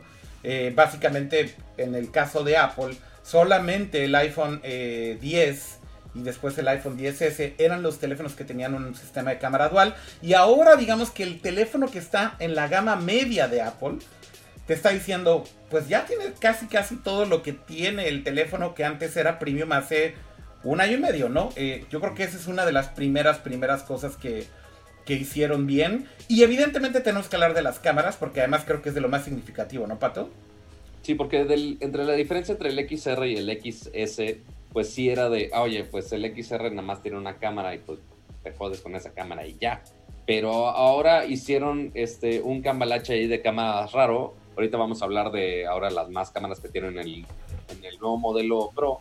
Pero este, ahora en el, el, el XR2 o ahora el iPhone 11, este, tiene dos cámaras, pero no son las dos cámaras que esperaríamos en el iPhone 10S este, o inclusive del iPhone 8 que teníamos desde el iPhone 8 Plus, que es la cámara normal con el lente angular, pero aparte teníamos un lente telefoto, o sea, como un zoom 2X Ujú. que te da este, este modo retrato, que te da más profundidad y pues, es otra óptica que te daba más opciones creativas. Pero ahora, este segundo lente que pusieron, esta segunda cámara que pusieron en el, en el iPhone 11, no es un telefoto, es el gran angular que ya conocemos y aparte uno súper gran angular, que es algo que vemos ahorita en otros teléfonos como el Moto One Zoom, que lo vemos con el, los Galaxy, que ya no están optando por el angular y el telefoto, sino que ahora es angular y súper gran angular, que sí te da efectos distintos. Y ahora con estos dos lentes, igual puede ser el modo retrato en el iPhone 11. Este, pero pues sí, o sea, básicamente tienes casi dos tercios de las funcionalidades que, que tiene en el teléfono Pro. Pero ahorita vamos a hablar un poquito más de eso. Sí, tal cual. A ver, eh, lo primero, evidentemente, insisto, es hablar de las cámaras. Yo creo que eso es lo, lo principal, ¿no? Ya hablabas tú de cuáles son el tipo de cámaras que están poniendo y nada más por si no las tenían ubicadas. Uno es un lente wide, que ahora los lentes wide en realidad son los lentes estándar. eh, eh, Sí. Básicamente ya es, digamos que el, el, el aspect eh, de los, el, perdóname, el tipo de lente que tienen la gran mayoría de los teléfonos hoy en día, a pesar de ser lente normal, son lentes con un cierto ángulo de visión, pues para que tengas fotos justamente en donde entre más este, en el cuadro como tal. Pero curioso que Apple haya tomado la decisión de poner un ultra wide en lugar de un telefoto como el segundo lente en el eh, iPhone eh, 11, ¿no? Porque bueno, finalmente aquí, ¿cuál es la ventaja? Pues evidentemente que en el ultra wide, pues te sirve mucho más, yo creo que para la gran mayoría del tipo de personas que es un usuario normal, ¿no? Este, andas de vacaciones o cuando te sacas group shots o cuando tienes a mucha gente en un solo lugar, etcétera, etcétera. Evidentemente un ultra wide suena mucho más interesante eh, y mucho más práctico, creo yo, que tener un telefoto que pues, es prácticamente para hacer zooms muy específicos, se oye como más clavado para alguien de fotografía Ajá, o por ejemplo retratos, ¿no? Entonces yo creo que es una buena decisión de Apple. Lo interesante también es que los dos son exactamente con la misma cantidad de píxeles. Sin embargo, solamente el que es el wide es el que tiene el 100% de los focus pixels. Eh, que es lo que hace que tenga mejor performance en, en eh, condiciones de poca luz, ¿no? Eh, con el ultra wide no puedes usar este modo nocturno con los mismos resultados, que también se anunció, por cierto. Pero bueno, básicamente es la cámara. Y hablando de la cámara, pues también es el tema del video. Y el tema del video, pues el iPhone, creo yo, y lo dije durante el live tweeting del evento, y lo sigo diciendo. Y aquí así vengan y díganme, miren, cuando uno anda probando de todos los teléfonos, esto que tengo aquí en mis manos, ¿qué es? Pato, dilo. Exactamente, tú también tienes... Estás en mute. ¿Estás en mute, Pato? ¿No te estás oyendo nada? Perdón, ¿es, es, tu Note 10 Plus de casualidad? Es un Note 10 Plus, sí, ah, sí, sí, señor. casualmente aquí tengo Ah, uno, fíjate, qué uno curioso. igual, pero, Pero- en Aura Glow. Pero es que lo- más bonito. el- no, el mío es blanco, porque la verdad es que yo sí, ese color como que a mí se me hace ya demasiado. Eh, ya estoy más viejito, Pato, respeta mis canas. Eh, el punto es, cuando comparas las cámaras realmente y cuando eres objetivo en comparar las cámaras realmente, créanme que cuando he probado la cámara del P30 Pro, ustedes saben que tengo una cuenta de Instagram que se llama Mayonaka no Sampo, si quieren síganme ahí. Este, pruebo muchas es, un, cámaras. es un nombre súper fácil de, de escuchar y de anotar, obvio. Le voy a cambiar el pinche nombre porque todo el mundo me dice lo mismo. Pero este, el punto es, Pato, ya deja de flashear tu Samsung, que, Porque se ve bonito los ve, ve esos colores, por Dios, qué qué que bonito. cuando qué pruebas las cámaras de video, cuando pruebas las cámaras de video, debo de decir que, mira, el iPhone 11, el, el- el iPhone 11 que se acaba de presentar, evidentemente tiene unas capacidades de video brutales que incluyen justamente lo del 100% de el focus pixels para mejor performance en eh, condiciones de luz eh, eh, nocturna o de poca luz. Pero aún el iPhone 10S del año pasado, se los digo ahorita, tiene mejor performance de video que cualquier teléfono que le pongan al lado. Básicamente probé desde el año pasado el S9, probé el S10 este año, estoy probando el, el- Note 10, probé la cámara de video del P30, del P30 Pro, de los dos, de Huawei. Y la verdad es que en video no hay punto de comparación. Y empezando por lo más obvio y lo más absurdo, que es el estabilizador de imagen. Yo no sé qué diablos está haciendo Apple con esto. De verdad, güey, es magia negra porque creo que tiene que ver con el software. eh, más que con, como tal, el hardware que justamente mueve el, el lente para que estabilice el movimiento. A mí me da la impresión que realmente esto tiene que ver con cómo trabaja ese estabilizador óptico de imagen que es hardware con el software que realmente también compensa esos movimientos y utiliza todos los sensores del teléfono. Esto es lo que hacen todas las compañías. Eh, utilizan los giroscopios, los acelerómetros, etcétera, para detectar los movimientos sutiles eh, y justamente ir balanceando la imagen. El tema es que el procesador del iPhone eh, 10S para mí justamente es donde creo que está la razón. Es tan rápido y tan eficiente que lo hace muchísimo mejor que cualquiera de los otros teléfonos. Y de verdad el resultado es obvio. O sea, graba un video en 4K en un S10 o graba un video 4K en un S9 y compáralo con un video 4K del iPhone y no hay punto de comparación en cuanto a la estabilización de imagen y ni se diga en la calidad de imagen de los colores y demás. Y lo mismo está pasando ahora con el iPhone 11 y 11 Pro, porque ni siquiera hemos hablado del Pro. La calidad de video es brutal y yo creo que Apple todavía sí se está separando muchísimo más. Si a ustedes les interesa tener una cámara de video en su bolsa con la mejor calidad, yo creo que el iPhone 11 o el, el iPhone 11 Pro, sin duda, es, es y sigue siendo la mejor opción. Eh, Sí, o sea, en o sea, foto, por más en que yo sea super team, por más que yo sea super team Android, pues sí, o sea, la neta, en cuestión de videos exclusivamente, sí seguimos un, un poco lejos de llegar a la calidad de, de iPhone. Ya en foto ya está muchísimo más comparable, inclusive No, a ver, ya en ahorita foto, Apple con... En, fo- dime. en foto está cabrón. En foto es una competencia totalmente distinta. Y yo creo que Sí. ahí sí, de hecho, Apple está haciendo, de hecho, un poco catch up contra los demás. Exacto, correcto. Eh, Este, pero sí, en video, en la gran mayoría, en video se queda la gran mayoría muy atrás. Este, igual ya este, algunos amigos biógrafos pues ya están probando algunos que todavía ni salen.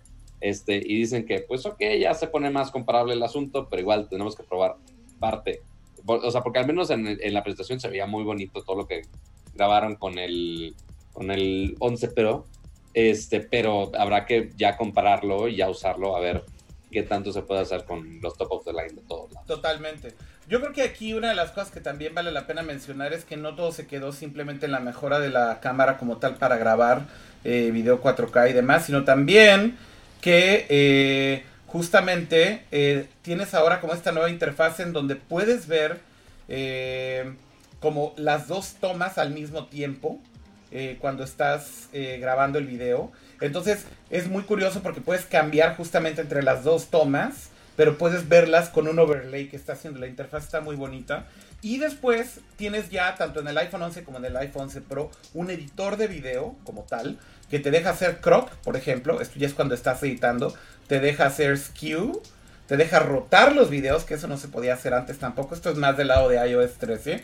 Y también te deja ponerle filtros a tus videos. Así que, insisto, si tú eh, prioridades video en un teléfono, yo diría que aquí sí el iPhone 11 y el iPhone 11 Pro son como un quick, quick sale instantáneo para cualquier persona que esté pensando en hacerlo así. Y bueno, en el tema de las fotos, pues sí, las fotos que creo que mostraron Apple, evidentemente son fotos muy cuidadas, de fotógrafos muy profesionales. Los colores se ven increíbles. eh, la saturación. notemos, hay que notar una función nueva que pusieron en la cámara, ambos de, am- de ambos teléfonos, ¿eh? ¿Qué? Bueno, de los tres teléfonos, pero ahorita seguimos en el, en el 11. Exactamente. Este, también por cuestión de software, igual justo lo que decía Kira de jugar al catch up, ya por fin tenemos modo nocturno Correcto. en el iPhone. A eso iba, ahí está en la ¿Qué también van, qué tan bueno va a ser? ¿Qué tanta estabilidad necesitas para tomar la foto? ¿Quién pinche sabe? Vamos a tener que esperar a tener los teléfonos Hasta probarlo. probarlos, a ver qué tal.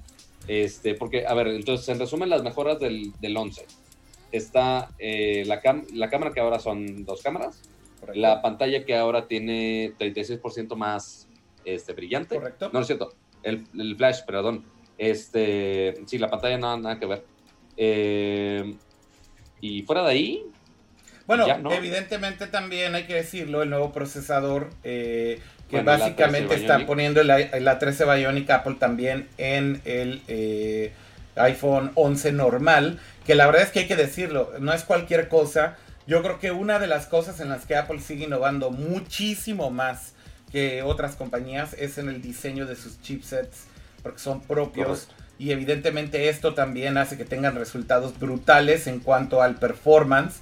En performance, de hecho, pusieron un chart tal cual, así en donde ponían el performance del iPhone 10S del año pasado sigue siendo más rápido que los teléfonos que están saliendo este año Android.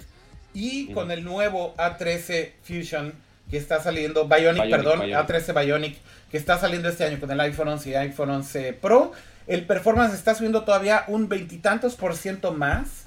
Eh, y eso significa que al final, pues justo extienden ese liderazgo que tienen.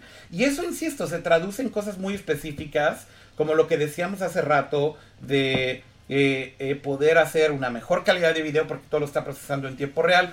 Posiblemente que a la hora de que saques el Night Mode procese la- las fotos de una mejor manera, de una forma más rápida. Pero bueno, en resumen, eh, yo diría que es un gran update para, para el iPhone 11, sin duda alguna.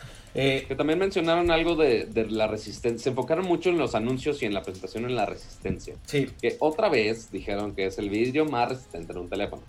Habrá que ver. Este, pero igual, se enfocaron mucho en eso en, en el anuncio. Entonces yo creo que sí es una apuesta grande. La batería mejora un poquitito. Que literal dijeron, ah, es una hora más a comparación de la del año pasado. Pues bueno, también es una hora, ¿no? Es la gran... Que- Pero- pero a ver, que pero la, iPhone- la- la batería del iPhone XR era de las mejores baterías que Es la mejor Exacto. batería, claro. De, esa- de- de todos los iPhones, sí, estoy de acuerdo. Yo Una hora más, que- muy bien, se agradece mucho. Yo diría Ya se, no, se pondrá más a discusión en los otros modelos. de, de acuerdo. Pero Pero se, se este- le gana con el, perfor- con el performance del procesador, se le gana una hora solamente al, al iPhone 11. Entonces digo, ahí también hay una mejora que es debido al procesador. Eh, y... y tam- Este, ¿qué más? Los nuevos, los nuevos colores, que Correcto. ahora son seis colores. Es negro, verde, un medio amarillo naranjoso, morado, product red y blanco. Y que me falta, porque aparte pusieron unos charts súper bonitos que ayudan bastante bien a, a explicar todo esto. Sí. Este, y una, una cosa que muchos están en duda de si es algo bueno, si es algo malo, si se la están remamando o no sé, es que eh, algo importante que destacaron fue la otra cámara. ¿A qué me refiero con la otra cámara? Con la cámara frontal. La de las Este, que sí tiene, ahí vamos, ahí- ya saben a qué va, o sea, ya, ya Akira ya está sufriendo del cringe desde ahorita, Sí, imagínense. sí, sí. Este, que sí sigue siendo un, true- es un True Depth Sensor que ahora son 12 megapíxeles, antes eran 8, Correcto. si no me equivoco. Sí. Este, ahora son 12 megapíxeles y que ahora puedes grabar cámara lenta para tus selfies. Correcto. ¿Qué decidió Apple para anunciar esto? Pues inventarse un nuevo término que se llama slowfies. Slow motion selfies. Ahora son una sola palabra que es slowfies. A ver, voy a poner aquí el Slowfy que está de ejemplo en la favor, página de Apple. Ahí slowfie está, mira. contigo porque A ver, la neta, la neta es una buena idea. Güey, lo digas de broma, pero para la Instagramer, Exacto, esto güey. fue oro molido, Claro, güey. güey, claro. A ver, O sea, el cringe es muy, Sí, el o sea, la cringe es función, muy que- la fuerte. función está chingona. el cringe es función muy fuerte, güey, para nosotros, Pato, pero, Ajá. pero para, para Instagram, esto yo creo que fue así cuando anunciaron esto. Imagínate cómo todas las Instagramers, güey, se imaginaron un millón de likes. en Claro, sus- no, o sea, y yo también, o sea, yo también que uso, un- a comparación de otros, este, pues sí uso mucho las redes sociales, chavos. Ajá. Pero no te inventas el término slowfie. ¿Por qué no? Puedo pon- puedes decir slow motion No, selfies, ¿por qué está no? ¿Qué tiene, güey? Al final Apple le pone nombre a todo, güey. Está chingón. A mí sí me gustó que le hayan No, no puesto We nombre. call it. ¿Eh? Slowfies. Ay, And we call it. And we- Slow. es que antes decían, nada más les faltó eso. es que antes decían, and we call it. Y ya decían el nombre de cómo le decían ellos, ¿no? claro. Ahora ya no lo dicen así, pero es que esa frase era como muy de Steve Jobs, creo. Entonces como que como que Tim Cook la neta no no se oye bien diciendo eso. Oye, pero bueno, entonces en resumen, We call it mejor batería. O sea, de- todas las cosas cringy ahora las, las van a poner con, con nombres, con con nombres. nombres extraños. Mejores cámaras, mejor procesador, el performance del procesador es brutal, me- la mejor calidad de video que puedes tener en un teléfono, period. Eh, un muy buen precio me parece, creo que es un precio bastante agresivo. Dolby Atmos, ¿eh? Sí, sí, sí, correcto, también eso creo que hay que Spatial mencionarlo. Aquí Space- el Spatial Audio. lo podemos poner en el resumen que viene aquí al final, ahí va, ahí está. Bueno, evidentemente tiene Face ID con una nueva versión de Face ID que es más rápida, hasta un 25-30% más rápida. Tiene un mejor ángulo también de visión el Face ID, lo cual quiere decir que no tienes que apuntar la cámara tan eh, directamente hacia ti para que te reconozca. Y tiene un nuevo chip, y esto se habló muy poco. Esto lo tiene tanto el iPhone 11 como el iPhone 11 Pro. Es un chip que diseñó Apple que se llama el chip U1, U de uva 1. ¿Qué diablos es este chip? Pues es un chip con una nueva tecnología que se llama Ultra Wideband.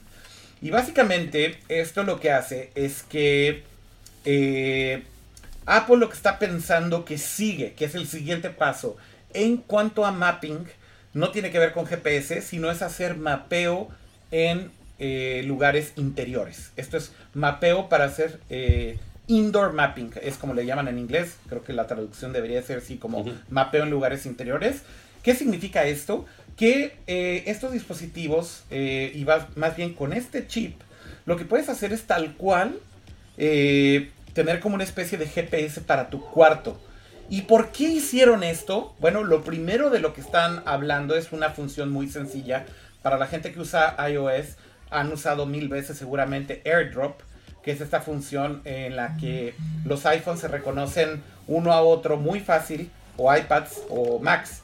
Eh, y básicamente puedes mandar eh, eh, archivos peer-to-peer de una manera súper rápida. Y es una combinación. encriptada. Exactamente. Y es una combinación entre Bluetooth, Wi-Fi y otras cosas. y un protocolo, de hecho, que Apple diseñó. Y ahora lo que está haciendo es que con este chip 1, el primer ejemplo el que usaron, es que tú puedes apuntar el teléfono hacia una persona para que detecte mucho más rápido a esa persona y se la mande mucho más rápido a esa persona. Cuando estás con muchas personas, lo que sucede con AirDrop es que tarda un montón en cargar como cada uno de los usuarios, ¿no? Van apareciendo los iconos de todos los usuarios. Y además tú tienes que seleccionar la persona como tal. Con este chip, lo que están diciendo que puedes hacer es que literal volteas a ver a la persona que le quieres compartir la foto, como si fuera un IR Blaster, como un IR Beam, pero evidentemente usando la combinación de lo que ya utilizaban antes con eh, AirDrop y ahora con este nuevo chip. Entonces apuntas a la persona y ¡pum! Le tap y le mandas el archivo súper rápido. Y esto es algo súper importante porque las aplicaciones de esto son grandísimas. Hay por ahí un rumor que lleva un muy buen rato que Apple está trabajando en estos eh, tags que decía Jaime. Eh, que si ustedes conocen una compañía o no la conocen, se la recomiendo que la investiguen. se llama. ¿Cómo se llama? Eh, ¿No se llama, ¿no se llama Tile? De hecho se llama Tile, tal cual, exacto. Eh, la compañía se llama Tile, pero más bien son unos tags. Creo que la mejor forma de decirle este producto son unos tags. Y estos tiles es un pedacito de plástico eh, que básicamente le, puedes poner a tus cosas, a tu mochila, a tu computadora, se, lo puedes poner a objetos de cierto tipo como, no sé, tu maleta cuando estás viajando, eh, y básicamente este servicio que se llama Tile lo que te deja es localizar estos objetos, por un lado usando GPS, por otro lado también dentro de tu casa.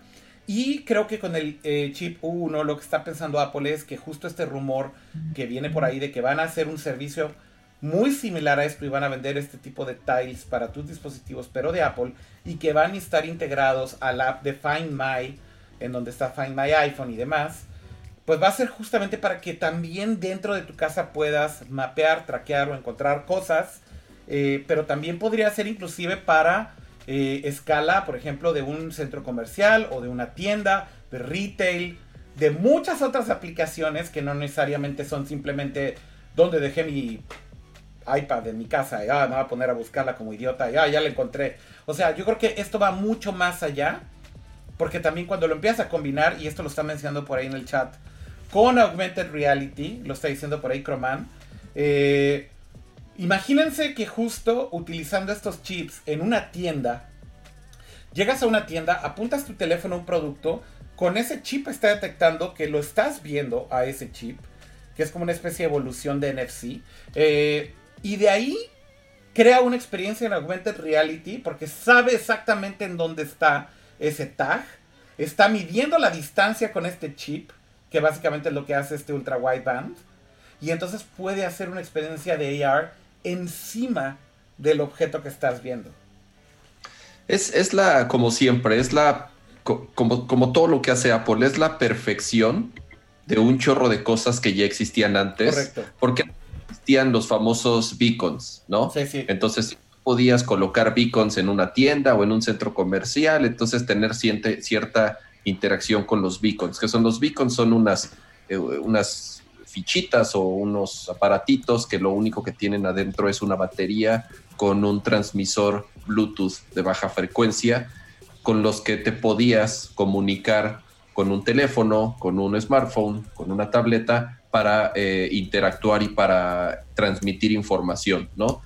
¿Qué, ¿Qué, es lo que pasa? Pues era medio lento, no era tan preciso, este, realmente necesitabas que el teléfono tuvieras eh, eh, los permisos habilitados para que te llegaran las notificaciones, tenías que tener una aplicación instalada para que pudieras interactuar con, con esos beacons, el desarrollo de la aplicación era un poco compleja.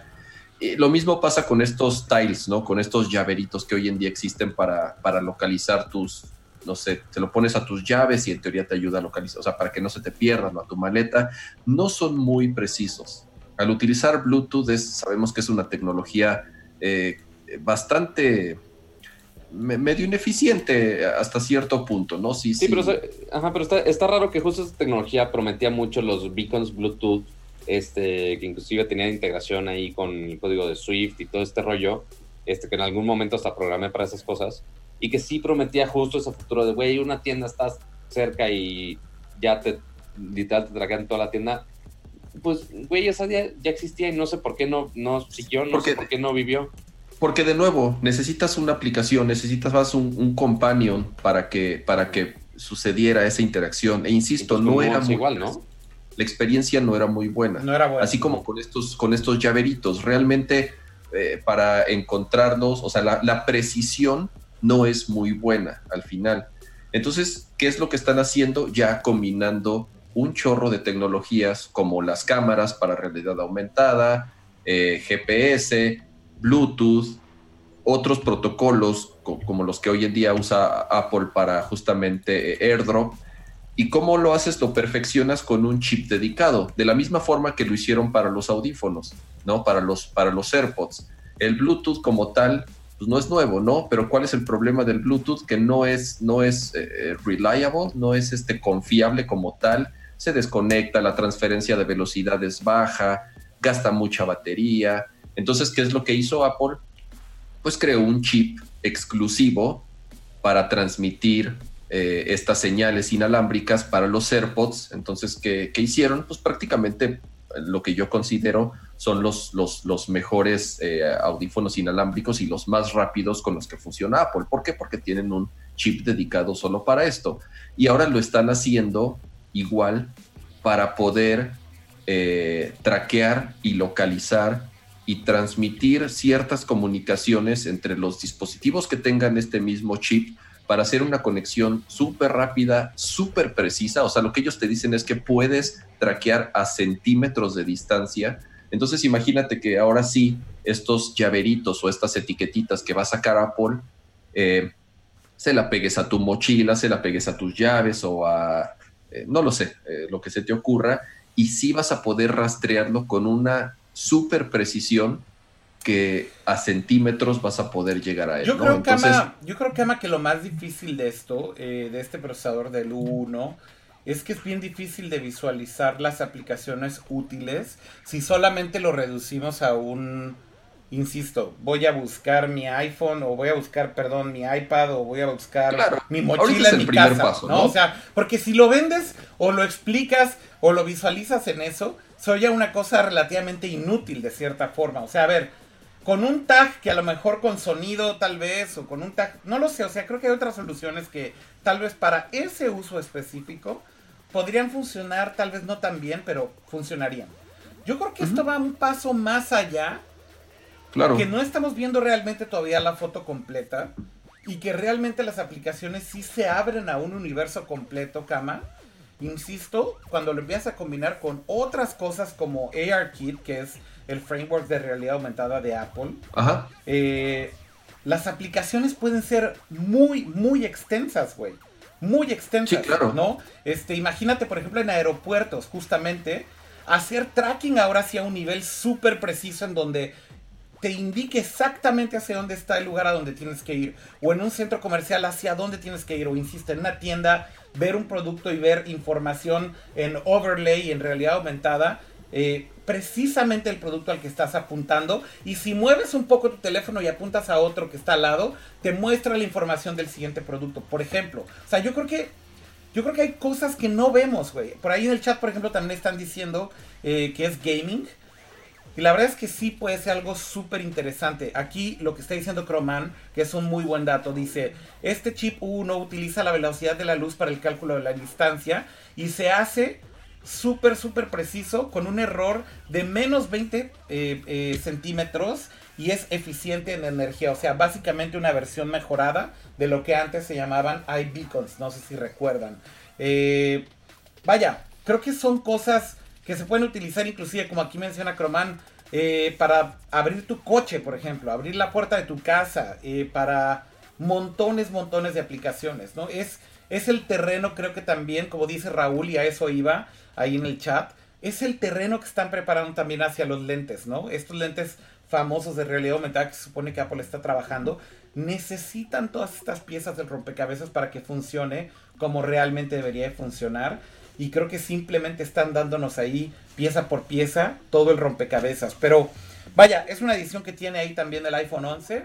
Evidentemente ya veremos el performance de todo lo demás. Yo debo de decir, sigo creyendo que el mejor modo nocturno de un teléfono hoy en día, tristemente y le pese a quien le pese, es por software y es Google. No hay mejor night mode que el que hace el Pixel, créanme. He, probado extensamente los teléfonos Huawei, los teléfonos Samsung y para mí el resultado sigue siendo el mejor, el de Google, y me impresiona que todo sea por software. Habrá que probar el modo nocturno del teléfono del iPhone 11 para ver cómo se compara contra su competencia en ese sentido, en donde están alcanzando a su competencia. Ahí sí no están, eh, digamos que llegando primero a la fiesta, pero habrá que ver si en la forma en cómo están utilizando el procesador, que tienen un procesador brutal, a lo mejor vemos alguna mejora o alguna eh, mejora sustancial, digamos, en, en, lo que ofrezcan, ¿no? Pero hablemos ya al final del iPhone 11 Pro, ¿no? Porque si no se nos va a acabar el tiempo. Pues sí, eh, ya, ya, estaban tardando. Porque aparte del, del, iPhone 11, hay ahora hay una nueva nomenclatura eh, que ahora es ya los XS, los números romanos ya se fueron muy lejos. Eh, y ahora son solamente iPhone 11 Pro. Entonces son esas dos gamas, iPhone 11 y iPhone 11 Pro, que únicamente lo veíamos en toda la línea de las Mac, de las MacBooks, pues, y ahora ya lo tenemos este, en los iPhones también, porque pues sí, sí aumenta un, un poco en funcionalidades que sí lo hacen ciertamente un poco más Pro. Pues sí. Este, y pues sí, el mayor salto es esta tercer cámara, Correcto. que ya por fin en, en Apple ya fuimos un poquito más allá de la segunda cámara, ahora tenemos una tercera cámara, pero que son tres cámaras que ya conocemos, uh -huh. porque una es la angular que ya conocemos. Ahí está. Ahora está la ultra wide, que es la que tenemos en el iPhone 11. Correcto. Y la telefoto, que igual ya teníamos en los modelos anteriores. Correcto. Entonces, lo pro aquí es que tienes esas tres opciones. Y que se me hizo muy curioso que Phil Schiller le, lo dijo aquí. Ah, tienes un zoom 4X. No, no, no. Tienes como medio para atrás y dos para adelante. Entonces ahí, ahí jugó con la nomenclatura para que fueran cuatro. Pero sí tienes estas posibilidades de irte más atrás en la toma, la toma normal y la toma con más acercamiento. De igual forma que tres, el iPhone 11, nada más hay que mencionar, Pato, que la única que tiene también lo del 100% de focus pixels es la wide camera. Insisto, esto es bien importante para el tema del performance en fotografía de modo nocturno. Quiere decir que uh -huh. si sacas una foto en modo nocturno con la ultra wide camera o con el telefoto, al no tener esto, lo mismo que con el iPhone 11, no creo que el resultado vaya a ser tan bueno. Yo creo que para poder tener el mejor performance de fotografía nocturna en el iPhone, vas a tener que utilizar forzosamente la cámara normal, la wide, para tener el mejor resultado, resultado posible. Perdón, Pato, decías. Pero bueno, fuera de ahí, pues ya, este, de hecho, no comentamos esto, pero el acabado de los iPhones es este, un poco curioso, uh -huh. porque en el iPhone 11, o sea, la versión barata, por así ponerlo, uh -huh. la versión más básica, está, casi todo el teléfono es este, un material de vidrio pues, liso y brillante como pulido. conocemos, pero en el cuadrito este, que quién sabe qué tan horrible lo consideran ustedes, no discutimos qué tan feo o no feo lo consideran, pero en ese cuadrito es un vidrio matte, uh -huh. aunque es la misma pieza, pero tiene el acabado matte. Ahora, con el iPhone Pro, el iPhone 11 Pro, ambos, el Max y el normal, tienen el acabado principal, donde se explaya más, es con este acabado mate, y en la zona de las cámaras va a ser este vidrio más brilloso que a lo que estamos más acostumbrados, ¿no? Este, ¿qué más tiene novedades el iPhone este 11 Pro? Evidentemente Porque... tiene también el nuevo procesador, eh, que es el mismo que estábamos hablando también del iPhone 11, el 13 eh, Bionic, A13 Bionic. Eh, y yo creo que también de nuevo aquí hicieron alarde de lo que son las cámaras, es lo de la interfaz que les decía que justamente puedes ver los crops de los lentes, ¿no? Entonces puedes ver cómo estás usando un, un lente, ahí estás usando el que es 1X, puedes cambiar al ultra wide, puedes cambiar al telefoto, pero justo tienes como esta interfaz que te sigue marcando qué es lo que estás viendo, Ajá. pero qué es lo que están viendo los otros lentes y algo que hicieron muy bien es como esta transición entre estos lentes, eh, es una interfaz. Sí, porque muy algo bonita. muy, algo muy importante que mencionaron es que las tres cámaras están perfectamente calibradas para que estén con la misma exposición, con los mismos colores, para que no sea que estás grabando un video y le estás haciendo zoom y se nota luego, luego el cambio de lente. No, eh, se supone que está diseñado para que justo las tres cámaras sea súper fluido y que tú cambies y que ni siquiera notes mucho la diferencia de la Sí, toma. de- de hecho- entre lente y lente. De hecho, hoy en día en un iPhone 10, 10S, o sea, de las generaciones anteriores, eh, tanto en video como foto, tú cuando haces el zoom manual, o sea, no haciéndolo con el botón, sino cuando lo haces manual, el cambio Gradual. entre una cámara y otra no se nota, es, es, es Bastante fluido, sí, sí, lo hacen bastante bien. Evidentemente también tiene el nuevo modo nocturno, igual que el iPhone 11, insisto, aquí habrá que probarlo. Para mí, la gran ventaja que tienen, insisto, es el procesador. Espero que lo hayan usado de una manera distinta. Pero también hicieron tienen, un pequeño tienen competencia. pantalla, ¿no? tienen competencia fuerte en lo del modo nocturno y esto hasta no probarlo no sabremos. Aquí está Correcto. una comparativa simplemente de un iPhone con el modo nocturno apagado y con el modo nocturno prendido.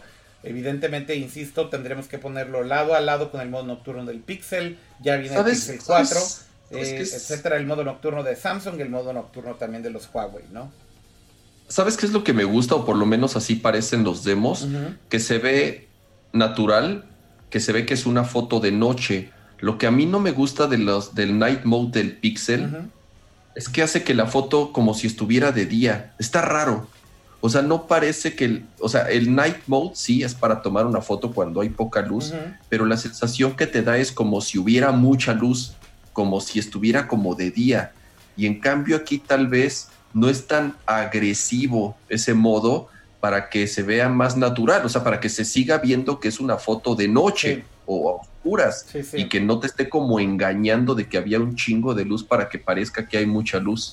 Yo creo que, yo creo que eso tiene más que ver justo con cómo funciona la fotografía computacional, que es ya lo que hacen todas las cámaras, prácticamente todos los teléfonos de gama media alta. Eh, y evidentemente eso es un tema ya de calibración de cada una de las compañías y tal vez de cómo programa los algoritmos cada una de las compañías, ¿no? Esencialmente lo que hoy en día todas las cámaras hacen, incluido el iPhone, incluido eh, los Samsung, eh, los Huawei y demás, es que es básicamente tomar un montón de exposiciones, ¿no? Están tomando un montón de exposiciones al mismo tiempo, de la misma foto, y después hacen un merge de todo esto. Y yo creo que ahí sí es un tema, insisto, de fine tuning, ¿no? ¿Qué tan sobreexpuesta es la más sobreexpuesta de todos los cuadros que capturas? Y que a lo mejor esa composición, cuando terminas haciendo en el pixel, por eso tal vez si tienes lugares que ya se ven medio irreales o partes que ya se ven medio irreales de la foto, pues tal vez es porque simplemente así lo calibraron, ¿no? Sin embargo, a mí el resultado de, eh, eh, básicamente de- del, del pixel, del modo nocturno, perdón, y también ahí mencionabas del tema del, del ISO, eh, pero básicamente es, eh, insisto, eh, cada uno yo creo que lo hace de manera distinta y yo creo que Apple siempre se ha enfocado en tener algo más balanceado en cuanto a los colores, la saturación, los tonos de piel, son, no exageran ni saturan ni sobresaturan las fotos en general, pero eso creo que es una constante de Apple como tal. Tal vez quiere decir que su modo nocturno lo van a hacer que sea justo, mucho más natural y no tan artificial, ¿no? Eh, eh, yo diría que... Y, y- y lo mismo sucede con sus pantallas, o sea, realmente cómo Apple calibra las pantallas de sus iPhones son para que sean mucho más, eh, para que se vean más naturales. Sí, sí. Eh, es, es- es común que en ciertos Android, sobre todo creo que en Samsung, eh, eh, el- calibran las pantallas para que los colores sean extremadamente saturados. Es como Sí, cuando las la- Ajá, tú puedes de tener las dos opciones. comerciales como las televisiones de los centros comerciales que las ponen así a tope en saturación Sí. y en color y en todo eso, Sí, la ponen con un video de globos aerostáticos hace- con que se ve súper falso, ¿no? Sí, sí, sí, claro. Entonces, pero que parte a algunos sí les gusta así los colores que parezca real. Algunos pues sí les gusta que sea más preciso y pues sí tiene las dos opciones. De hecho la, la opción default aquí en el Note es el modo normal y lo tienes que cambiar a modo vívido como le llaman ellos. Pero, y justo Ya. levantas una, una, un detalle interesante del display, que ahora tienes un nuevo display en estos nuevos iPhone 11 Pro, que igual obviamente Apple le empezó a agregar este, más nomenclaturas y detalles y demás, que sí tiene mejoras como este 1200 nits, este un contrast ratio de 2000 a 1, este, la misma resolución, pero ahora en vez de ser una pantalla super retina, ahora es una pantalla super retina XDR. Está, está, está increíble la pantalla, la verdad, del iPhone del, del 11 Pro. Es este. Pero será la gran diferencia contra el X, la pantalla del XS contra este. A ver, de entrada nada más por el tema de los nits, de hasta dónde llega el brillo. Es que- que- HDR10, ajá. que eso al final del día puede El llegar a los también, ¿no? niveles que requieres para tener una pantalla HDR10 o Dolby Vision. Yo creo que la diferencia en contenido que sea HDR va a ser notoria. Eh, la verdad es que, mira, por ejemplo, la pantalla del, del Samsung, eh, del Note 10, del Note 10 Plus, eh, Plus que, estoy, que estoy usando, sí notas la diferencia, de hecho, con sobre todo con contenido HDR10 y HDR10 Plus, que evidentemente comparado con pantallas qué que no lo bonita son. qué brillante con esos colores super irreales. Mírenla, qué bonito con este fondo Pero el punto es- hecho por mí. Qué bonito. Pero el punto bonito. es eh, que con contenido HR10, no estoy hablando de los colores, sino contenido de HR10, sí es notorio. Entonces, evidentemente, para poder llegar a esos niveles, necesitas tener más nits, que es esta unidad de medición de brillo de la pantalla y de contraste también. Entonces, bueno, lo que dice Apple es que llega a un nivel tan alto de nits esta pantalla que le cambiaron el nombre justamente y por eso le llaman ahora XDR y ahora puede llegar hasta 1200 nits cuando estás viendo contenido con rango dinámico, es decir, HDR, HDR Plus o Dolby Vision. Y esto pues habrá que verlo también ya en el eh, performance de real, ¿no? Cuando lo tengas en la mano, pero yo creo que va a ser notorio, evidentemente, cuando lo compares, inclusive con la pantalla del iPhone 10S, que ya soportaba HDR, pero definitivamente no llegaba hasta ese nivel de brillo como, como ahora el nuevo iPhone 10 Pro puede llegar. Así que habrá que verlo, habrá que probarlo. El contrast ratio también es brutal ya, 2 millones a 1. Eh, así que será cosa de, de visualizarlo. Por cierto, ya quitaron 3D Touch por completo, tanto el iPhone 11 como el iPhone 11 Pro. Eh, Ah, 3D Touch a mí, a mí personalmente sí me gustaba, sobre todo yo para lo usaba usar todo el- el tiempo, güey. te digo algo, a mí lo que más me gustaba era en el teclado usar 3D Touch para poder mover el cursor. Eh, era de las cosas que más me gustaban. No sé cómo van a funcionar esos gestures ahora sin 3D Touch. Habla... Dejas presionado la barra. Sí, sí, pero pues está pinchón, ¿no? Porque está pan Sí, estaba mejor antes, la verdad. Estaba creo que mejor antes, pero eh, esto es algo interesante. Eh, parece que el hecho de que ya Johnny Ive no está tomando decisiones en Apple, eh, no sé si ya tiene una influencia en esto o no, pero bueno, esto es muy relevante. El iPhone 11 Pro es más pesado y es más grueso que el iPhone 10S del año pasado. Y es- Pero gracias a eso tienes cuatro horas más de batería. Correcto. Entonces lo que quiero decir es, Apple está haciendo aquí finalmente lo que durante tanto tiempo sus consumidores decían, güey, basta con solamente hacerlos más delgados. Al final también se trata de performance, al final también se trata de rendimiento. Y gracias a la combinación del procesador del A13 Bionic, con ese espacio que simplemente le agregaron un cachito más de espacio y lo hicieron un poquito más pesado, el iPhone eh, 11 Pro, el normal, el de tamaño normal, eh, o el pequeño, digamos, tiene 4 horas más de batería, según Apple. Y en el, el caso del iPhone 11 Pro eh, Max, o cómo se llama ahora, ya se me olvidó el Sí, Max. nombre. Max, Sí. 5 Pro Max. horas más de batería. Así que esto creo que es bastante bien recibido para un teléfono que, si le están poniendo el nombre Pro, pues evidentemente en performance, el procesador está claro que lo tiene. Tiene el U1, tiene la mejor pantalla. Se supone que tiene una pantalla con este nivel de nits que nunca se ha visto. Veremos esto hasta dónde es cierto y cómo funciona.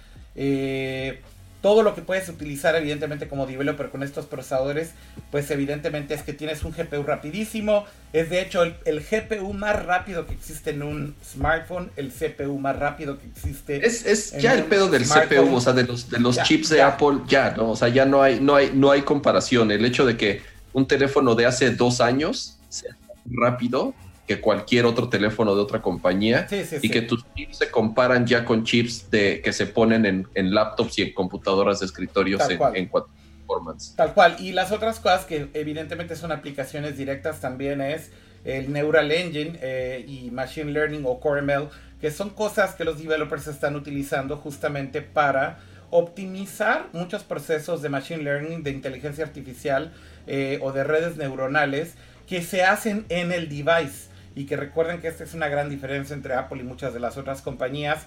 La gran mayoría de las compañías lo que hacen es que toman tu data, la suben a una nube, procesan todo en la nube y de ahí es de donde aprenden a clasificar fotos, a identificar objetos en las fotos, por ejemplo, etcétera, etcétera, etcétera. Y por ejemplo, del lado de eh, iPhone, lo que hacen es que todo esto lo hacen en el dispositivo cuando está conectado a la corriente. Eh, básicamente en las noches está procesando todo esto y lo hace con mucha privacidad, evidentemente, porque todo lo está haciendo en tu dispositivo. Así que finalmente es una gran ventaja que tiene también el iPhone versus otros teléfonos.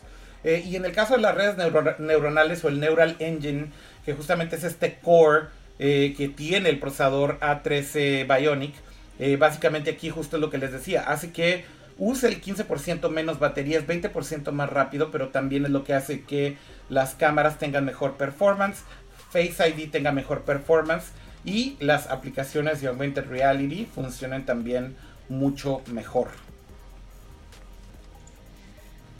¿Qué opinan en general? O sea, ¿cómo vieron estos lanzamientos? ¿Cómo ven estos nuevos iPhones? Es, eh, eh, yo, yo lo que, porque siempre pasa lo mismo, ¿no? Y los últimos años sobre todo esto se ha hecho mucho más evidente. Primero, ya casi todo se sabe desde antes de la conferencia, ¿no? Yo creo que eso es algo que también le quita mucha sorpresa o mucho, no lo sé, entusiasmo que podríamos tener por, por, por, por estos lanzamientos, porque prácticamente ya llegamos a la conferencia sabiendo casi todo, ¿no? Sí. Por lo menos en, por lo menos en lo que más se fija la gente, que es el diseño, cómo va a ser el diseño del nuevo teléfono, ¿no? Claro. Entonces, en ese sentido, pues, ¿qué tanto más puede cambiar el teléfono? ¿no? Ya, lo hemos platicado muchas veces. La abstracción de esto siempre va a ser eh, en- o sea, una pantalla en donde entre menos botones tengas, va a ser mejor, ¿no? Entonces, en cuanto a diseño, realmente yo creo que ya no vamos a ver... eh, Cambios tan radicales en un rato, ¿no? Claro, y en cuanto a funcionalidades, pues siempre va a ser lo evidente. Van a ser más rápidos, van a tener mejores cámaras, van a tener mejores pantallas, van a tener mejores baterías. O sea, realmente también cuando de pronto la gente dice, eh, ya no, ya no innovan, ya no hay, ya no hay nada nuevo, ya no se les ocurre nada nuevo. Porque ¿no? hubo varias funciones inclusive que, así que digamos que son más innovadoras, que en realidad son más catch-up de parte de Apple y que simplemente no llegaron. Por ejemplo, carga inalámbrica inversa no, no está, o sea, tus AirPods inalámbricos siguen Pero sin tipo, poder cargarlos. ¿sabes qué? Dicen, Eh, dicen, hay que va, un rumor, va un rumor, porque sí, No. o sea, sí, sí los vi. que hay un ya rumor abrieron de el que- teléfono y que lo trae. Ajá, o sea, dicen, dicen, hasta que no vea el video de iFixit no lo voy a creer, pero hay reportes de que estos iPhones 11 no, no especifican si los Pro, no Pro, whatever, este, sí tienen este, el sistema para carga inalámbrica inversa, pero que iOS lo bloquea por ahora.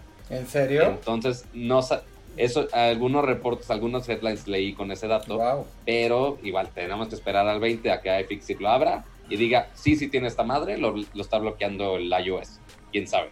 Pero seguimos con muchas cosas que le faltan.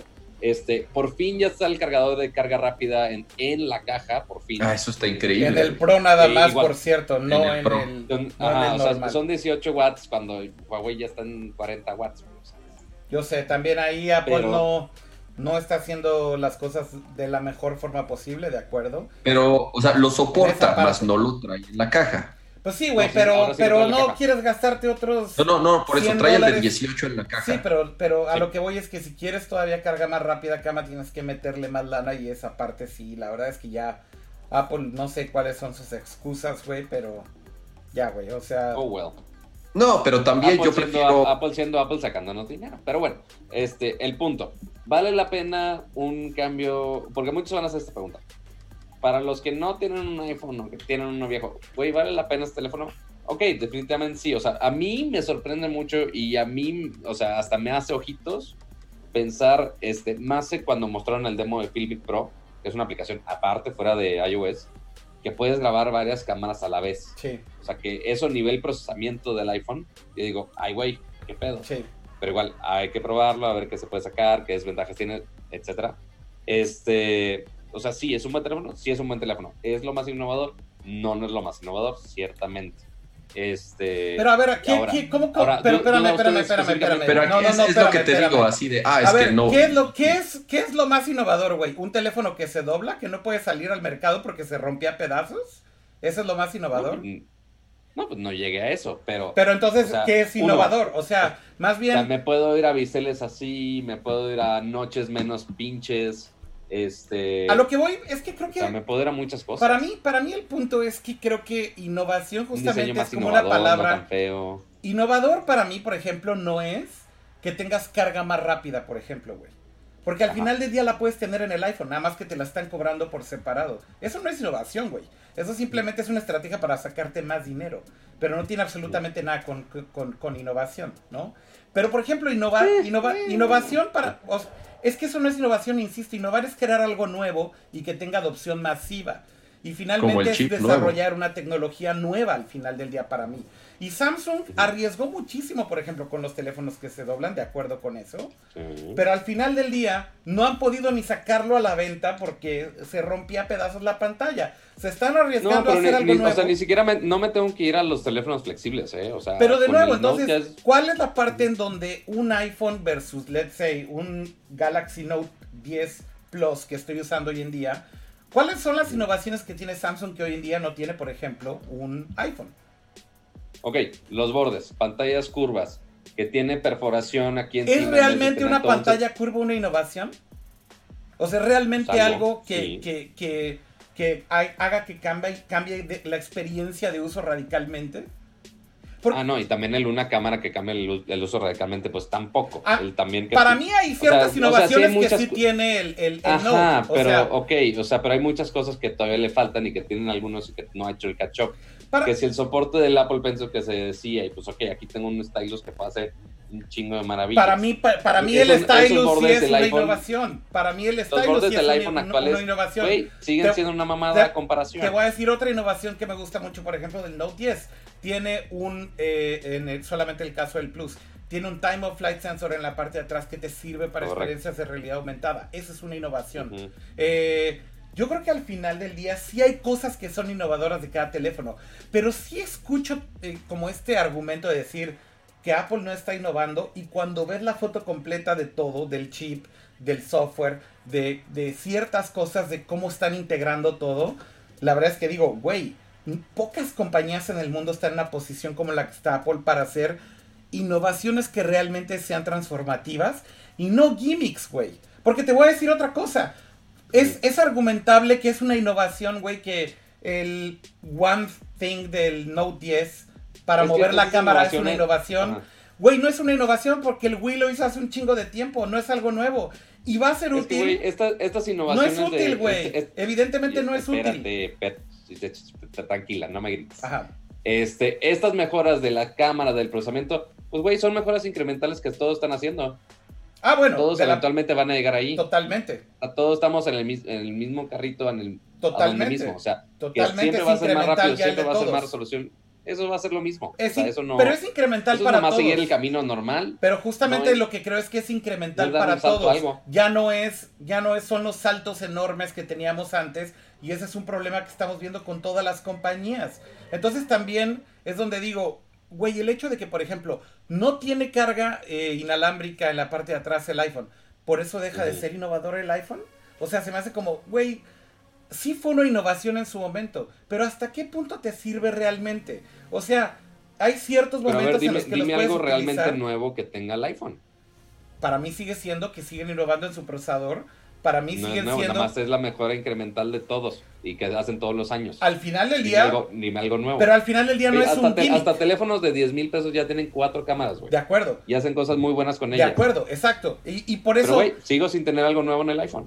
Para mí, lo nuevo del iPhone es que sigue mejorando las experiencias que tienen y siguen agregando hardware que exclusivamente eh, puede desarrollar Apple, como este chip nuevo, como el U1, como el- los chips de Apple que solamente diseñan ellos, como el poder hacer machine learning y, y el neural engine en el device. Para mí esas siguen siendo innovaciones. Lo que pasa es que no son tal vez tan fáciles de explicar como decir, trae un, trae un cargador, su- trae un cargador de 40 watts.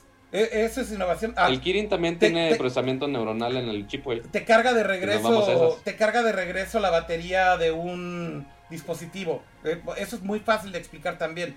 Para mí como usuario, yo lo que creo es que cada compañía está innovando en áreas distintas. Google está innovando en software muy avanzado, en software en la nube, en procesamiento de imagen, en fotografía computacional, en cosas muy específicas. Samsung está innovando en la calidad de sus pantallas, en cómo funcionan sus pantallas, en agregar algunos sensores extras como el tema del time of flight. Creo que Apple está innovando en integración de cosas como nadie más, justamente integrando muchas tecnologías que, que solo ellos pueden desarrollar y solo ellos tienen el control de toda la experiencia, pero además siguen innovando en el procesador, en procesadores específicos hechos para sus devices como el U1, como el W1, como los S de los iPhones. Entonces, cada uno creo que tiene cosas en las que está de cierta forma, insisto, innovando en su área, en cosas muy específicas. Pero no podemos decir ya entonces por ende que Apple no está innovando. O sea, eso sí me parece que es un exceso de cuando la gente dice que porque está haciendo catch up en que tiene más este, lentes, otro teléfono, entonces Apple ya no es innovador. Es como, güey, o sea, eso es un argumento muy, muy tonto, muy absurdo y muy limitado. Hay innovación desde muchos ángulos y creo que cada una de las compañías está innovando de cierta forma y de muchas formas muy interesantes. Ot- otra cosa que está innovando, por ejemplo, Samsung es su Note 10 Plus. Tiene en beta el que puedes grabar video en HDR. Ese es algo que pocos teléfonos tienen hoy en día. Sony es el otro, la otra compañía que lo está haciendo con el Xperia X1. Eso nadie más lo tiene ahorita más que Sony y Samsung con estos dos teléfonos. Y la verdad es No, que de- es pero de increíble. hecho el, el iPhone 11 también ya va a grabar en video en HDR. no, no graba video en HDR, cama. Ah, ¿no? No. no. lo dijeron en la conferencia No, que no, ya grababa en HDR? No, no, no graba. Reproduce video en 4K 60 HDR. cuadros, hasta llega. Pero no. Ah, reproduce. Ah, ok, ok, Pero ok. no Yo graba no video en HDR. Grababa en HDR. No, no, no, no. Entonces, Ah, ok, ok. de nuevo, eh, o bueno, no sé, a lo mejor yo también me confundí, porque bueno, se supone que los videos esos que mostraron, so- solo mostraron que tiene muy buen performance en la noche en el video, con video. Qui- Quizá te confundiste de este lado. Smart HDR for photos. Exacto. Pero, y sí se ve que el performance de noche es mucho mejor, sin duda alguna. Pero no mencionaron que tiene HDR. En el caso de Samsung tiene una opción en beta el Note, el Note 10. Que, Aquí que dice, prendes. grabación de video, rango dinámico extendido para grabación de video a 60 Pero- cuadros por segundo. Rango Por dinámico eso, pero es- extendido pero son términos de Apple, no- no, HDR. ran- rango dinámico extendido, insistes que puede tener mejor performance, pero efectivamente, como dice Pato, no graba video No como es tal en HDR como HDR. tal. Exactamente. Ah, ok, ok, ok. Exactamente. Yo, yo siento que también ahí al final ¿Ves cómo caes en el marketing de Apple con tus palabritas? Yo no, güey. Yo no, güey. Y la neta es que por eso te estoy bien. discutiendo, güey. Que la neta es que todas las compañías innovan, güey. Todas las compañías están innovando. Y Apple Yo está innovando sé, también yo de su sé, propia pero si forma. busco algo nuevo, busco tecnología nueva, pues güey, no es algo nuevo. Están mejorando las- el ecosistema. Sí, güey, están mejorando la experiencia de todos. Están sí. innovando a su forma, con integración como nadie más lo puede hacer. Y eso a la larga creo que puede seguir funcionándole a Apple por muchísimo tiempo más, güey. Si son gimmicks, güey, como agarrar tu stylus y hacerle así a la cámara para hacerle zoom, perdón, güey, pero eso no es innovación. Es tecnología viejísima. O sea, yo no, yo Es nada más, tecnología o sea, no tengo viejísima. Yo con el display, Es tecnología es viejísima, güey, de giroscopios que existen de hace 10 o 15 años, que no sirven para absolutamente nada, güey. Esa es la realidad. Entonces, para mí innovación es que tenga una adopción masiva y que tenga un potencial masivo. ¿Qué es innovación para mí? Que Google esté haciendo AR Core, que Apple esté haciendo AR Kit. Eso es innovación. ¿Qué es innovación? Que Samsung ponga un Time of Flight Sensor en la parte de atrás y tenga experiencias de, de AR que nadie más tiene, que tengas un escáner en 3D en un teléfono con el Note 10. Eso es más innovación, eso es innovación. Pero todo lo innovación demás... para Kira es que tenga que ver con el área de AR No, que le encanta. innovación para mí es que se creen cosas nuevas que sean útiles, no gimmicks. Y, el- y al final creo que hay muchas compañías que viven de gimmicks y eso al final del día es solamente eso. Estoy un de acuerdo. gimmick, un O sea, porque ahorita dijiste, güey, innovación que tenga el Neural Engine en el, en el procesador, la chingada y que lo haga todo un device. Pues, güey, Huawei ya tiene dos, tres años haciéndolo. Sí, Dos- Pero no lo hace bien, güey. O sea, pero, pero ¿para qué sirve, Pato? Claro que lo Exacto, hace. pero ¿para qué sirve? Lo hace para fotos. Ok, perfecto. Y el performance de las fotos ahí está y funciona. Pero es que no estamos discutiendo, güey, que, que una, una compañía tenga y el otro no. Y, y tú sigues en- en- enfrascado en esa conversación como la gran mayoría de la gente. Lo que estamos discutiendo es que la gente dice que Apple no innova porque está llegando con un sistema de tres cámaras un año después, güey. Eso no es innovación, güey. Eso no es innovación. ¿Un año? No, bastante más tiempo. Bueno, dos años, lo que sea. ¿Quién, quién- quién Pero eso no es en- a ver, innovación. opinión del público, ¿quién estamos enfrascados? Eso no es innovación, ese es el punto. Al final del día, ese, ese no es innovación. Mi punto es, cada compañía está innovando de forma distinta y yo creo que lo que hay que reconocer es que cada compañía tiene una perspectiva distinta de cómo innovar y eso es lo interesante de esto. Para mí, veo claramente cuál es la estrategia de Apple de cómo integran todo para hacer innovación integrada. Veo claramente lo que Google está haciendo a nivel software y lo aprecio muchísimo con los Pixel. Y, y de, de lo- de la misma forma con Samsung, con ciertas cosas en sus pantallas, en ciertos sensores, en su hardware también veo esa innovación. Pero de nuevo, no enfrasquen a Apple y no escuchen ese argumento y no acepten ese argumento de Apple ya no innova porque cabrón, no tenía... Porque no tenía tres lentes, no son innovadores, son unos copiones. Ese es el argumento hoy en día de todo mundo, güey. Y me parece Se absurdo. me, hace que, se me hace que algo de los dos lados alguien se está enfrascando. Ya el público decidirá. La Pero, neta, pero la neta, esa es mi opinión y la neta tenía Sí, que no, no, o sea, Creo, que- creo que se, se puso, alguien se puso la chamarra muy, muy, muy puesta. No, Pero, ok. Pato, pero tú también, o sea, o sea, sí. No, obvia- no, obviamente. Yo Samsung obviamente te voy a sacar el punto. teléfonos, Samsung son los Por- mejores, güey. Por algo estoy en este Ya podcast, que chavo, para Huawei hacerse te regala un teléfono, Huawei es el mejor, güey. Exacto, güey. A ver, yo no recibo ningún regalo de ningún teléfono. Mi Note lo compré yo, güey. Yo sé. Entonces, Sí, yo sé. debo de decirlo también muy abiertamente que por eso me gusta comprar mis propios teléfonos, para tener mis propias opiniones, güey, sin tener que estar defendiendo a una marca, güey, porque me están mandando un dispositivo, güey. Y eso es bien importante también. Huawei no me ha, me ha odiado. Bueno, y yo también, güey. Este, al final, apenas estoy empezando a recibir teléfonos de ellos, pero lo que quiero decir es, para ser objetivos hay que ser objetivos siempre y no solamente hablando del teléfono que te están mandando en turno, güey. O del teléfono nuevo que está en turno. Hay que ser objetivos con no todos. tengo ni el más nuevo de Huawei, no nada. No, ni yo tengo tampoco el más nuevo de Apple, güey, y de todos modos puedo reconocer cuál es la innovación. O sea, de eso se trata esta discusión. Ah, cada quien. Ok. cada quien. El, el público, el público decide. Muy bien. El- el punto es que tienen mejoras cada quien en sus cosas, que son significativas para que el usuario diga, güey, ya me aburrió iPhone, no me aburrió iPhone, que si me voy a otro teléfono, no me voy a otro teléfono, realmente vale la pena comprar el 11, 11 Pro, etcétera. Pues ya dependerá de cada quien, finalmente. Al final siempre se resume en se resume en eso, en que el consumidor es el que decide. Hay opciones para todos, pero ahora sí estuvo buena la discusión, Pato. Yo no me lo tomo personal. Es esto es como esto es como fútbol picante. Así ya. Uy, el otro día hasta mandaron a corte porque casi se agarran a madrazos, por cierto. Güey, ahorita ya nos agarramos a madrazos también aquí, güey. No hay pedo, güey. Es, es Ay, lo Dios. mismo, güey. Eh, Los nerdos necesitan. Justo como dicen los comentarios, yo muy tranquilo, muy zen, yo nomás tiro la pedradita, que Akira se enoje más. Yo no tengo... No, güey, pero es que a mí se me encabrona que en todos lados estoy leyendo. Yo lo sé. Pero no me encabrona lo sé. contigo, Pato. Me encabrona con todo mundo, güey. Que en serio el argumento Yo lo sé, es. yo lo sé, el no me lo argumento, tomo personal. el argumento es que no son innovadores porque no tienen tres lentes. Güey, si de eso se trata, Nokia ya le había puesto ocho pinches lentes a un teléfono que no vendió una chingada, güey. Ya, güey. O sea, ahí se acaba ese argumento. Entonces, innovación no es eso. Innovación es integrar. Innovación es crear cosas nuevas o experiencias nuevas que sean útiles y funcionales y no gimmicks. Para mí esa es la conclusión. Y no es un tiro, güey.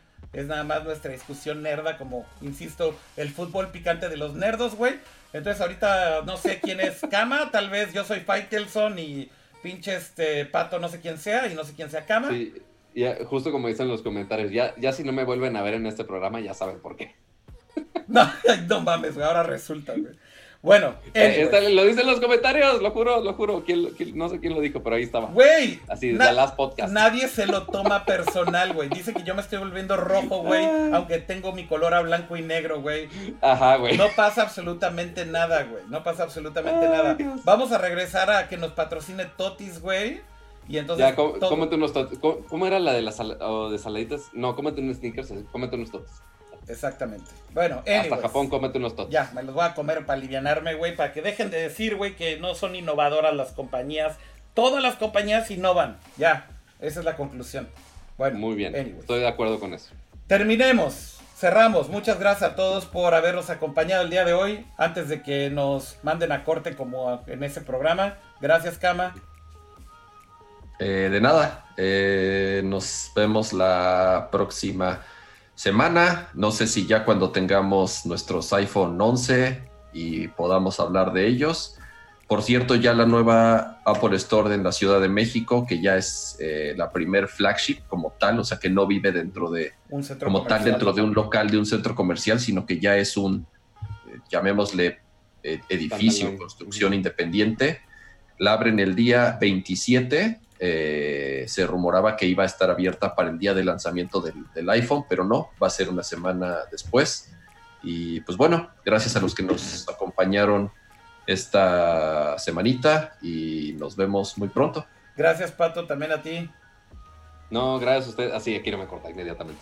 Este, hasta cama casi paniqueado así de hablar. Este, sí, justo la tienda de Apple ya, ya está la fachada ya este, abierta al público, ya no está taponeada de todos lados, entonces ya se pueden ir a tomar sus fotitos de, de inventadas con esa tienda, pero igual este, seguramente nos pasemos por ahí en un par de semanas ya cuando abra la tienda. A ver si nos Este, invita, a ver si nos invita Apple al lanzamiento, ¿no, Pato? Porque la neta es que creo que no le caemos muy bien a Apple en general.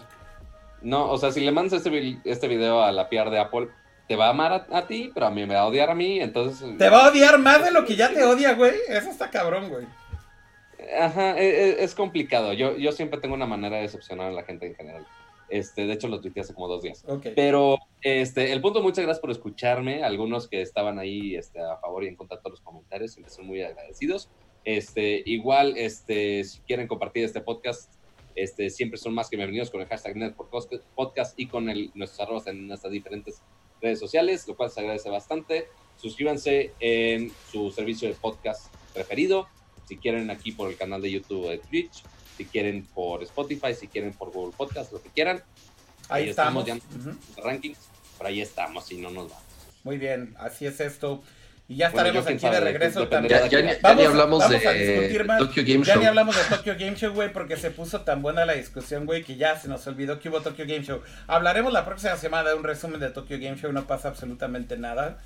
Le mando un abrazo y un besito a Pato. Ven, Pato, mira, aquí está mi... Eh, no, eh, eh, ¿cómo que era? Eh, caluroso. Abrazos, abrazo, calora- eh, abrazos, Abrazos calurosos. calurosos. ándale, justo. Y, y- eso, y- eso y además de eh, el podcast y sus- suscribirse en todos lados, también les recomiendo que le agreguen a sus tweets. Cuando vean este show o a los comentarios ahí en YouTube, pueden poner hashtag Team Pato, hashtag Team Akira. Este, para todavía... No, güey, o sea, Para eh, me estás poniendo literal me estás poniendo los Apple fanboys contra el mundo, güey. O sea, ya sé, güey, ya sé. no se puede. Ya sé, güey.